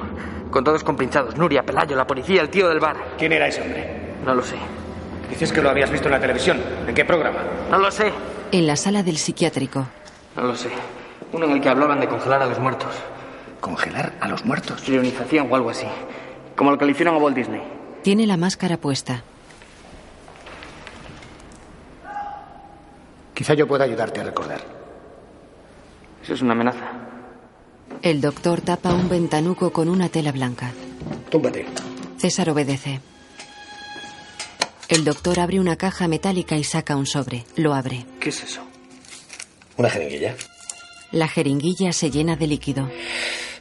Tranquilo. Me pica el brazo. Solo es un calmante. ¿Para qué? El doctor le quita la goma del brazo y sonríe. Mira el dedo del doctor que pasa ante su cara. Estas cosas son un cuento chino.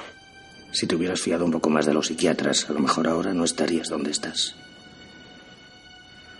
Ese dedo me está poniendo nervioso. No tienes por qué tener miedo. No tengo miedo. Deja de hablar y concéntrate. Vamos. Joder. Me mareo. Adiós, César. La imagen funde a negro. Luego habla en off sobre imágenes borrosas de lo que habla. Muy bien. Ahora vamos a ver si me cuentas lo de ese sueño. Sueño. En mi sueño no llueve. El sueño de la oficina. Eli. Eso es. Quiero que me digas quién es Eli. Una secretaria. Eli es una secretaria. Me dice que pase. Me están esperando. ¿Quién te está esperando? El francés de la tele. Siéntese, por Es un contrato. Eli. César, ¿quién es Eli? No se arrepentirá. Firme. ¿Qué tienes que firmar? Eli se ocupará de todo. ¿Qué has firmado? Firma una solicitud. La imagen funde a negro. Gira tumbado en una cama. ¿Qué pasa? ¿Qué pasa, César? ¿Por qué lloras? Me voy a morir. No vas a morir. No cuentas. ¿Cuántas qué? Pastillas. Un momento. ¿Tomabas pastillas? Vomita en el suelo. No sé cuántas debería César, tomar. ¿tomabas pastillas para sentirte mejor? No quiero. Cuando cuente tres vas a despertar. Una, dos. Está en la sala del psiquiátrico. Creía que hasta ahora me habías contado la verdad. ¿Qué quiere decir? Me dijiste que no te metías nada. César, te lo voy a preguntar por última vez. ¿Tomabas drogas? Joder, ¿por qué se empeña todo el mundo en dar... No montes el número como siempre y dime la verdad. Es importante que sepa lo que tomabas. Yo no tomaba nada. ¿Te das cuenta? Tu cerebro puede haber sufrido algún tipo de trastorno a causa de las pastillas. Yo no tomaba pastillas. Hace un rato me has dicho que sí. Solo es un sueño. ¿Por qué le da a usted más importancia a la que tiene? Es que no sabe distinguir los sueños de la realidad. Yo sí. ¿De verdad? No me hagas reír. Muertos que reviven, vivos que desaparecen, tú convertido en el fantasma de la ópera. Dime una cosa. ¿Te acuerdas también de lo que le hiciste a Sofía? No era Sofía. Me da igual quién fuera. ¿Qué le hiciste, César? ¿Te acuerdas? Fuerza la puerta de la casa de Sofía.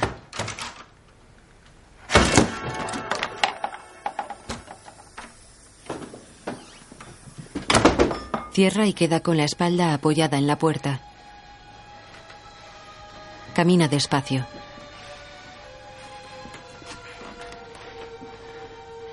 Hay un baúl de viaje en mitad del dormitorio. Mira las fotos sobre el tablón colgado en la pared. En una foto, ella sonríe y extiende la mano hacia la cámara para no ser fotografiada. Es Nuria. Todas las fotos son de Nuria. Las arranca.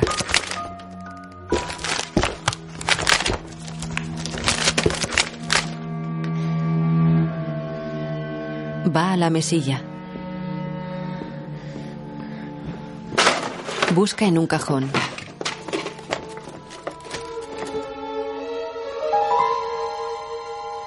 Saca el retrato que hizo él. La cara es de Nuria. Lo mira llorando. Está firmado por él. Lo rompe. Tira el baúl y lo que hay sobre una mesa de centro. Tira lo que hay sobre un mueble.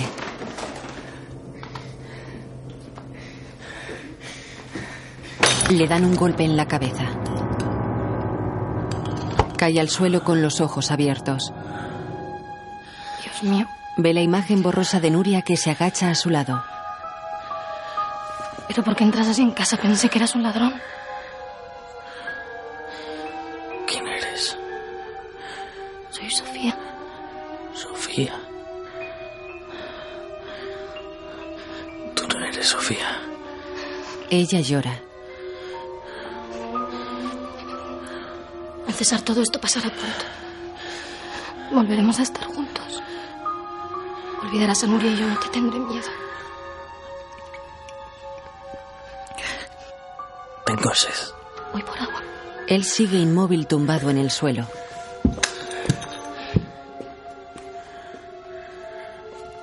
Se incorpora con esfuerzo y gatea hasta la cama.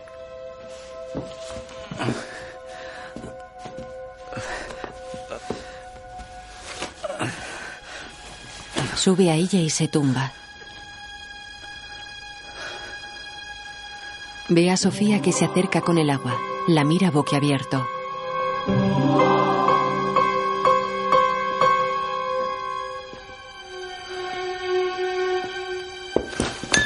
Él tira el agua y la abraza. Sofía.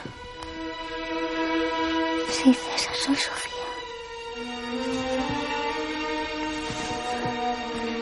Soy Sofía. Se miran con ternura.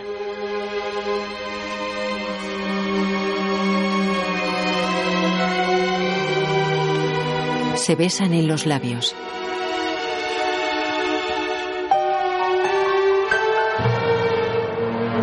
Hacen el amor abrazados desnudos sobre la cama. Se sienta ahorcajada sobre él. Se abrazan y se besan con pasión.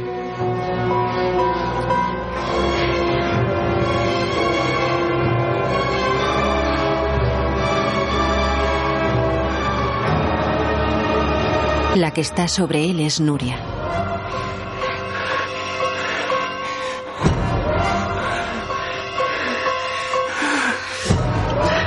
Él le agarra el cuello. Se pone sobre ella y se mueve rítmicamente y con fuerza.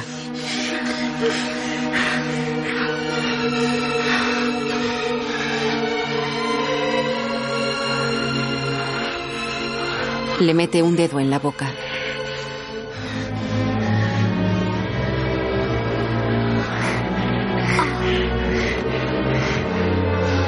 Él la mira con odio.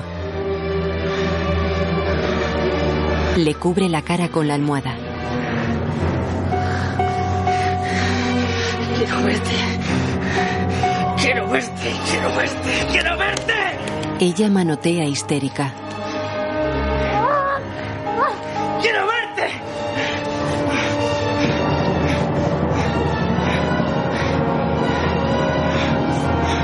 Las manos de ella intentan apartar las de él agarradas a la almohada.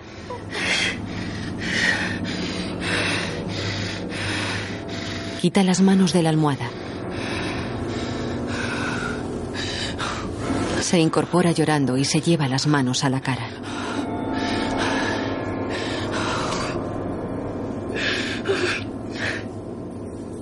Ella está inerte y desnuda con la almohada sobre la cara.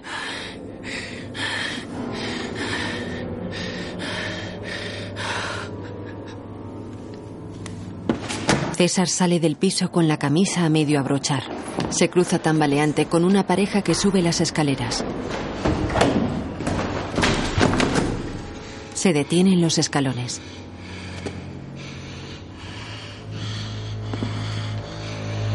Vuelve arriba caminando muy despacio.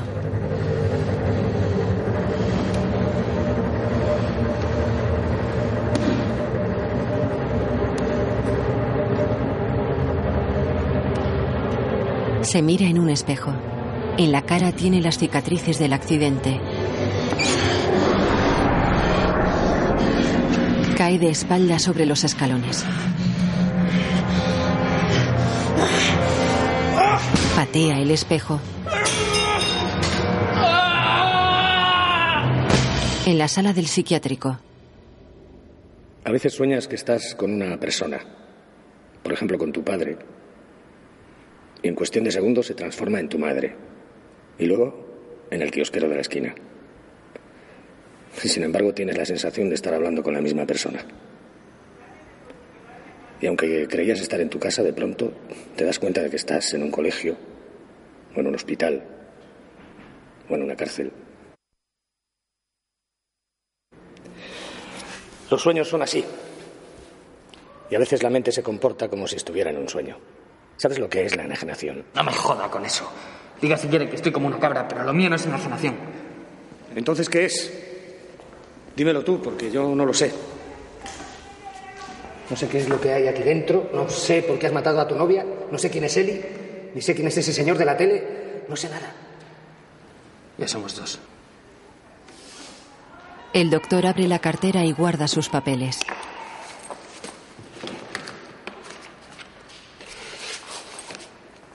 Seguirá viniendo después del juicio.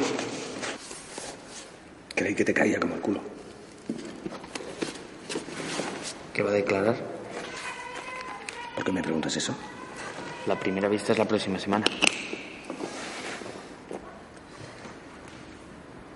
Enajenación mental transitoria. Creo que es lo que menos daño puede hacerte. De todos modos, no va a servir para mucho. No me van a creer así de simple. No me lo creo ni yo, joder. ¿Qué es lo que cree usted? Creo que estás muy enfermo y que deberías seguir aquí durante una buena temporada. No se preocupe. Me echarán por lo menos 20 años. César, aunque no te lo creas, me importas. Me importas mucho. Se sienta frente a él.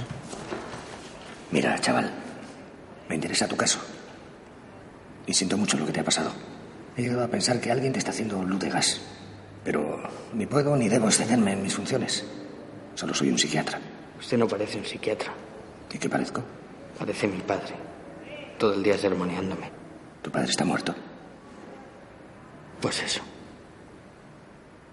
El doctor lo mira boquiabierto. Se levanta, coge su cartera y se va. Por cierto, ¿qué fue de aquel padre que era tan feliz con sus dos hijas y su mujercita? No lo sé, no lo he vuelto a ver. Hazme caso, contrata a un abogado. Adiós, César.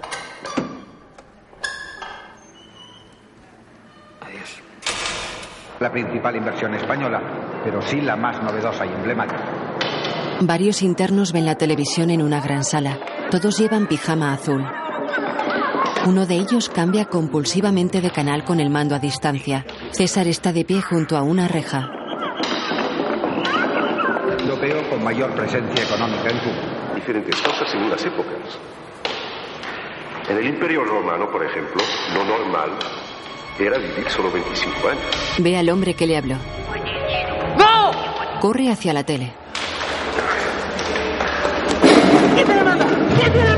Pelea con el del mando.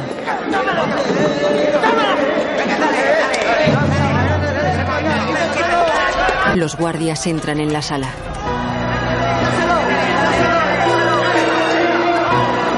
Separan a los que pelean. César tiene el mando y lo acciona mientras se lo llevan. No es más que otro modo de dar a la gente lo que ha estado buscando durante miles de años. Ve su nombre. ¿Qué pasa? Llega el psiquiatra. En el despacho de enfermería hay un ordenador conectado a internet. He pedido que me dejen usarlo, pero no lo harán si no voy con usted. ¿Para qué quieres entrar en internet? Ya sé lo que es Eli. ¡Vamos! ¡Espera! Eli no es una persona, joder.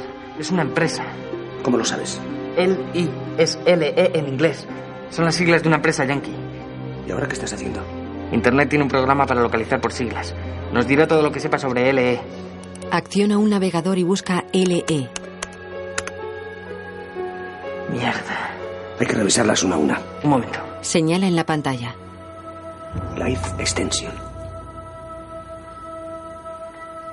Joder. Tengo la sensación de haber hecho esto mismo alguna vez. Ah, eso es debido a una disfunción cerebral, un fallo del cerebro. No, esta vez no. Ve la foto de un hombre al amanecer. Dios. ¿Es esto? ¿Esa es la foto que viste en el sueño? No puedo haber soñado con ella sin haberla visto antes, ¿verdad? Cryonics. Es una empresa de crionización. Voy a imprimirlo todo. Espera un momento, yo ya me he perdido. Sigo sin entender qué relación tiene todo esto con tu caso. Aquí está la clave, joder. Mire, hay una sucursal en Madrid. Está bien. Iré a echar un vistazo. No, tengo que ir con usted. César, no puedo sacarte de aquí. Sé que a veces conceden excarcelaciones bajo custodia. Invente algo para que me den un permiso. Eso no es tan fácil. Usted puede. Sabes algo más si no me lo quieres decir, ¿verdad? César desvía la mirada y agacha la cabeza. Yo no sé nada. Solo tengo un presentimiento. ¿Cuál? Tengo que ir allí, como sea. Mira al doctor. Un coche patrulla entra en el psiquiátrico.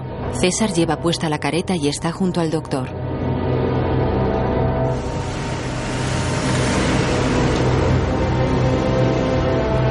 Un policía se acerca a ellos.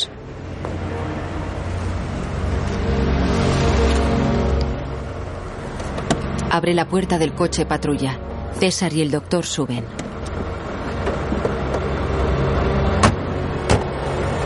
El coche sale del recinto psiquiátrico. Circulan por las calles de Madrid. El policía que ocupa el asiento del copiloto gira hacia César. Mira, voy a ser muy clarito. Ahora no estamos en el psiquiátrico, ahora voy armado. Y mi misión aquí es impedir por todos los medios que hagan ninguna tontería. Así que hazla y acabas con un tiro en las costillas. El coche se detiene ante un rascacielos.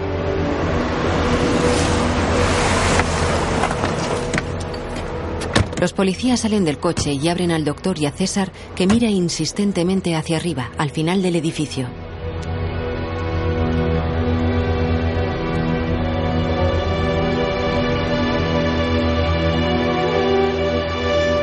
Entran en el amplio vestíbulo. Un guardia de seguridad se acerca a ellos. Ella ha estado aquí antes. Síganme. No, no. Caminan hacia los tornos. Se abre un ascensor. Ellos salen a un pasillo y se detienen ante la puerta de acceso a Life Extension. El policía quita las esposas a César. Tienen 20 minutos. Les abre la puerta y él se queda en el pasillo. Entran en la empresa. César mira todo fijamente. Es todo como en mi sueño. Hay un pasillo de suelo y paredes en blanco con varias puertas. Una señorita está en recepción. Hola, buenos días. ¿Qué desean? Pues eh, querríamos hablar con el señor Divernois. Es mi hijo. Eh, Es que es muy tímido. Ah, el señor Duvernois no está ahora mismo. Bueno, pero antes que nada saben ya lo que es la crionización. Pues más o menos. Aquí tienen unos folletos explicativos. Los pueden ir leyendo mientras esperan en la salita y ahora uno de mis compañeros les atiende. Muchas gracias. Lee. Viva usted sin límites. El mañana es de los previsores. ¿Esto qué es? ¿Una especie de secta? Crionización. Es la biostasis o preservación a temperaturas ultrabajas de seres humanos. La biostasis es el puente para llevar a nuestros pacientes a un tiempo futuro en el que la tecnología permitirá devolverles la vida. Pagas para vivir eternamente. El doctor lo mira y se ríe. También se rieron de Julio Verne. César, todo esto es absolutamente imposible. ¿Y usted cómo lo sabe? Ha estado en el futuro. Esta empresa promete lo mismo que ha prometido la Iglesia durante siglos. La inmortalidad. Solo que en vez de cura son matasanos. ¿Y eso qué tiene que ver contigo? Tú no estás crionizado. Tú estás vivo. Aquí tienen ustedes el contrato por si quieren echarle un vistazo. César lo coge.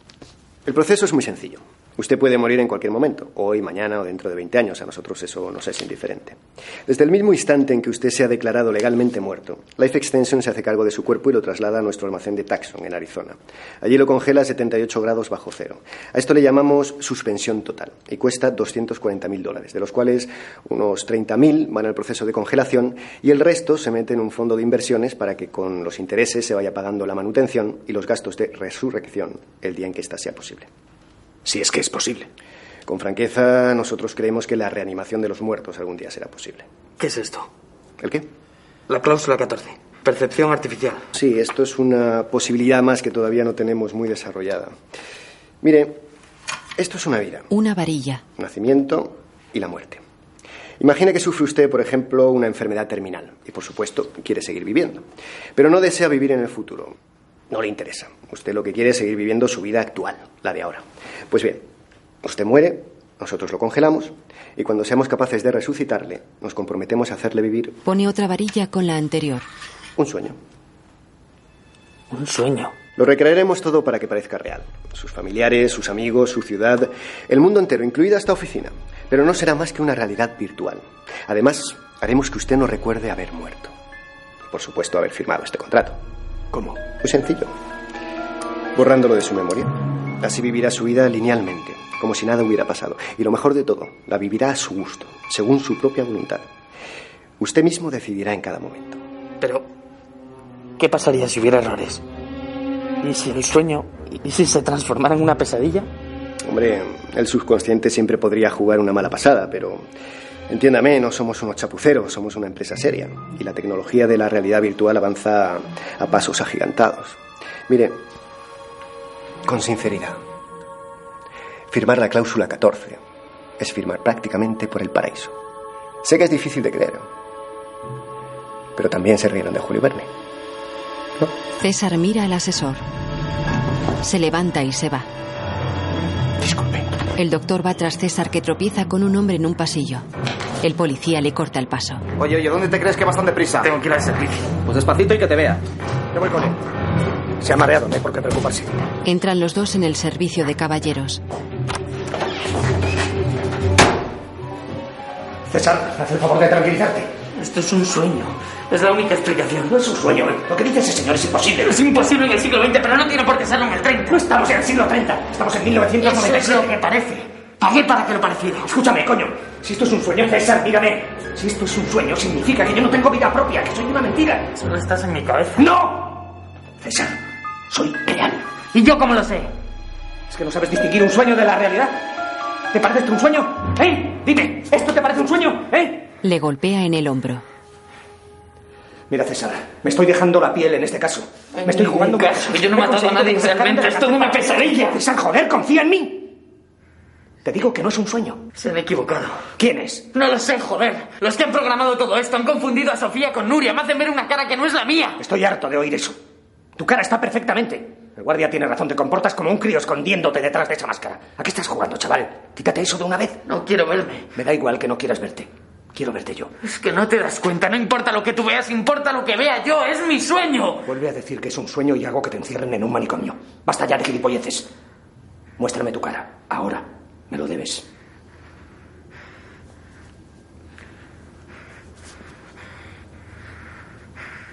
César se quita la máscara despacio.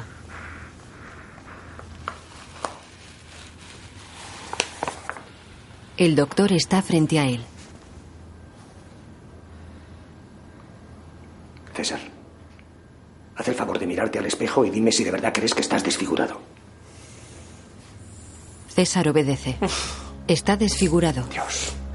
Pero, ¿por qué te empeñas en ver lo que no hay? Estás perfectamente. Soy un monstruo. ¿Pero qué dices? Mucha gente cambiaría su cara por la tuya.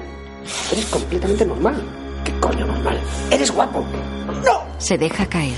César, escúchame. Puede que lo que te pase sea parecido a la anorexia. ¡No! Hay chicas que se empeñan en verse gordas y acaban volviéndose locas. ¡No! ¡César! ¡César! Sale corriendo del baño. ¡Quiero despertar! ¡Quiero despertar! ¡Quiero despertar! Forcejea con el policía.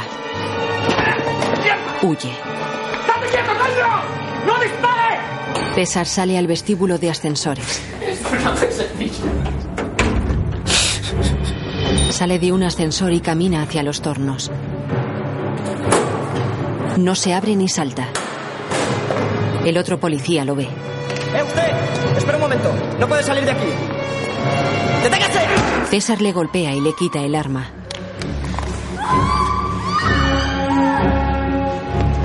Sale a la calle con la pistola en la mano. Dispara al policía que le dio el alto. La gente corre histérica. César mira la pistola en su mano. Camina despacio hacia el policía caído en el suelo.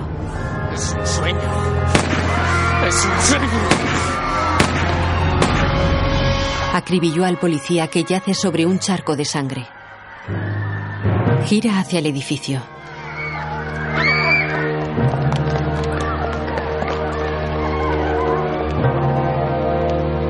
¡No te muevas! Dos policías apuntan hacia él. ¡Tira el arma! César camina hacia ellos. Quiero despertar. Quiero despertar. ¡No te muevas! ¡Quiero despertar! ¡Quiero despertar! El doctor se interpone entre los policías y él. La imagen funde a negro. El doctor está sobre César. Antonio. Antonio. ¿Qué? Me estás aplastando. Creo que no debería moverme teniendo en cuenta que me han disparado por la espalda. ¿Cómo lo sabes? Pues... Porque Se incorpora. Se toca la espalda sorprendido y mira hacia la puerta vacía del edificio. Mira boquiabierto la soledad a su alrededor. ¿Pero qué coño pasa aquí? ¿Qué coño pasa aquí? ¡Joder! Te lo dije. Es todo un sueño. ¡Cállate! ¡Cállate! Ya, ya, ya, ya. Ya sé lo que es todo esto. Es una broma de esas de la tele con cámara oculta. Muy bien, de verdad. Lo habéis hecho de puta madre. Me ha gustado mucho, pero vale ya. Ahí hay alguien. ¿Dónde? Arriba, en la azotea. Yo no veo nada. Miran hacia el final del rascacielos. ¿A dónde vas? Venga, Antonio. No le des más vueltas. O te vas a volver loco. Caminan hacia la entrada del edificio. Llegan a la terraza superior.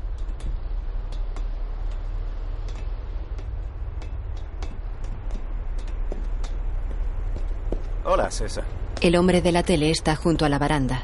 Creo que va siendo hora de que me presente. Me llamo Serge Duvernois, soy representante de Life Extension. Nos conocimos hace mm, 150 años. ¿Pero qué dice usted? ¿Es que todo el mundo se ha vuelto loco o qué? No hay ningún mundo. Todo lo que existe está en la mente de este caballero. Incluidos usted y yo. Claro.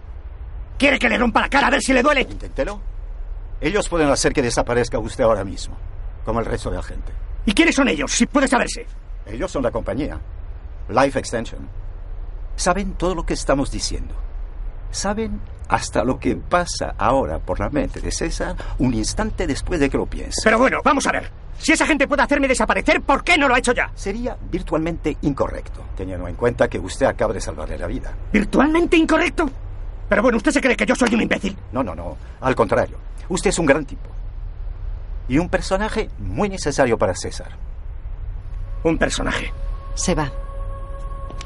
¿A dónde va? A buscar a alguien. Ya no hay nadie. La gente ya no es necesaria. El doctor levanta su mano en alto haciendo una peineta y se va. Luego se mezclan imágenes en la terraza con imágenes de lo que hablan. ¿Por qué no me habéis despertado antes? Solo tenías que pedirlo. Claro que esto era realmente difícil porque, en teoría, no podías saber que estabas soñando. ¿Desde cuándo? ¿Recuerdas el día de la discoteca? Aquella noche, cuando te quedaste dormido en la acera, fue la elegida para hacer el empalme. ¿Qué empalme? El empalme entre tu vida real y tu vida virtual. Un empalme de 150 años que no sentiste pasar porque estabas muerto y congelado. Cuando despertaste ya nada era real. Una mano le toca el hombro en la calle, Lo que pasó de verdad lo borramos de tu memoria. en la terraza. ¿El qué? Tú nunca volviste a ver a Sofía. Y los médicos nunca fueron capaces de rehacer tu rostro. En la calle. Te despertaste en aquella calle con una resaca espantosa. Te encerraste en tu casa durante meses. Hasta que un día te enteraste de que existíamos. Viniste a la oficina, firmaste el contrato y luego Toma un puñado de pastillas. te suicidaste. Se retuerce en el suelo. Y yo pagué para esto. Pagué para que Nuria reviviera y se convirtiera en Sofía. Pagué para que mi cara volviera a ser la de un monstruo. Pagué para vivir esta pesadilla. Pagaste para vivir lo que te dio la gana. Nosotros solo hemos puesto el escenario y los personajes. Tu infierno te lo has inventado tú. Intenté advertirte en aquel bar. Te dije que todo dependía de tu mente.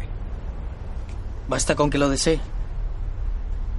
Por ejemplo, puede volver ahora Antonio. En el edificio no hay nadie. Pero no pueden haber hecho desaparecer a cuatro millones de personas. Ya has superado tus miedos. Si quieres podemos intentarlo de nuevo y hacer que vivas el mejor de los sueños, con dinero, con amigos, con Sofía o con la chica que se te antoje. Solo tienes que pedirlo. No quiero soñar más. No es un sueño. César, escúchame. Esto es real. Este tío es un farsante. Vamos a la calle a buscar a la gente. No le hagas caso. Es lógico que se comporte así, pero es todo apariencia. En realidad no siente nada. ¿Que no siento nada? ¿Que no siento nada, hijo de puta?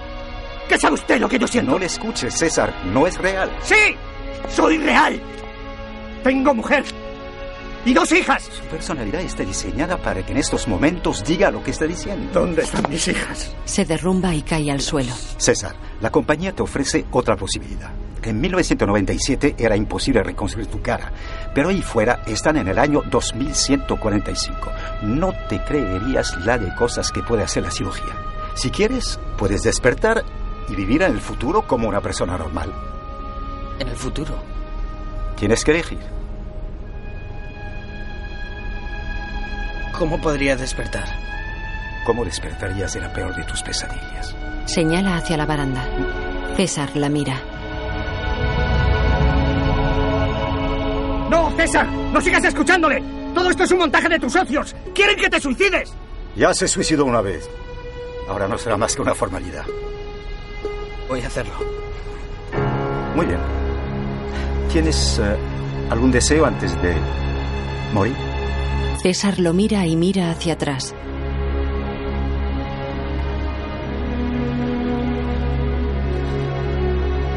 Cierra los ojos. Que esos de ahí fuera lean mi mente. Abre los ojos. Sofía está de pie en la terraza con un vestido blanco y los brazos cruzados. César se acerca a ella. El viento pega el vestido contra el cuerpo de la chica y agita su melena negra.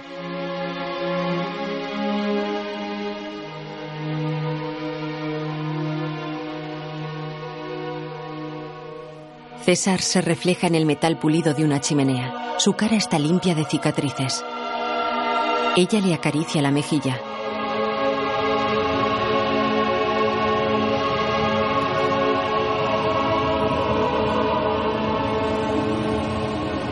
Se abrazan. Él sonríe.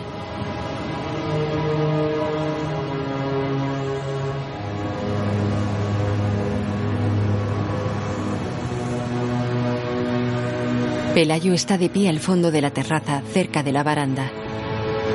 ¿Quiénes sois? No lo sé. No sigas sufriendo. Todo está en tu cabeza. Es todo psicológico. César cierra los ojos con fuerza. Se separa de Sofía. Se miran fijamente. Se besan en los labios.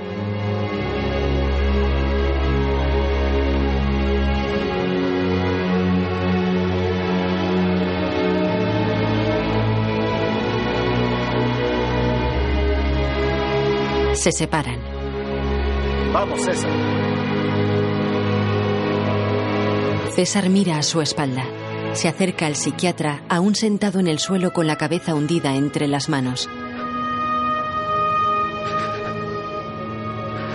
¿Qué pasará con ellos cuando despierten? Es inútil prolongar esta despedida. Aunque creas que son tus amigos, solo son imágenes. Ese señor no está llorando de verdad.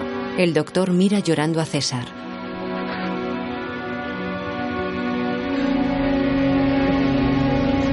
El joven camina decidido hacia el borde de la terraza. Sube a la baranda de piedra. Mira hacia abajo. No me acordaba, pero tengo vértigo. Entonces no mires. Adiós, César. El joven mira hacia atrás. En la terraza están el doctor sentado en el suelo, Sofía de pie y Pelayo al fondo.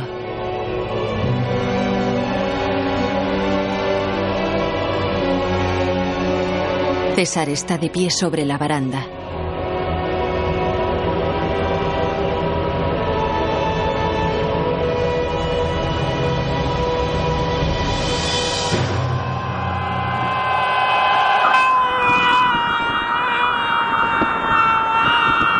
Cruza los brazos ante la cara antes de tocar el suelo.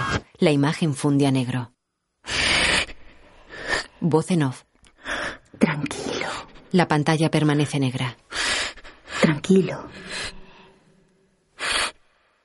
Abre los ojos. La pantalla permanece negra.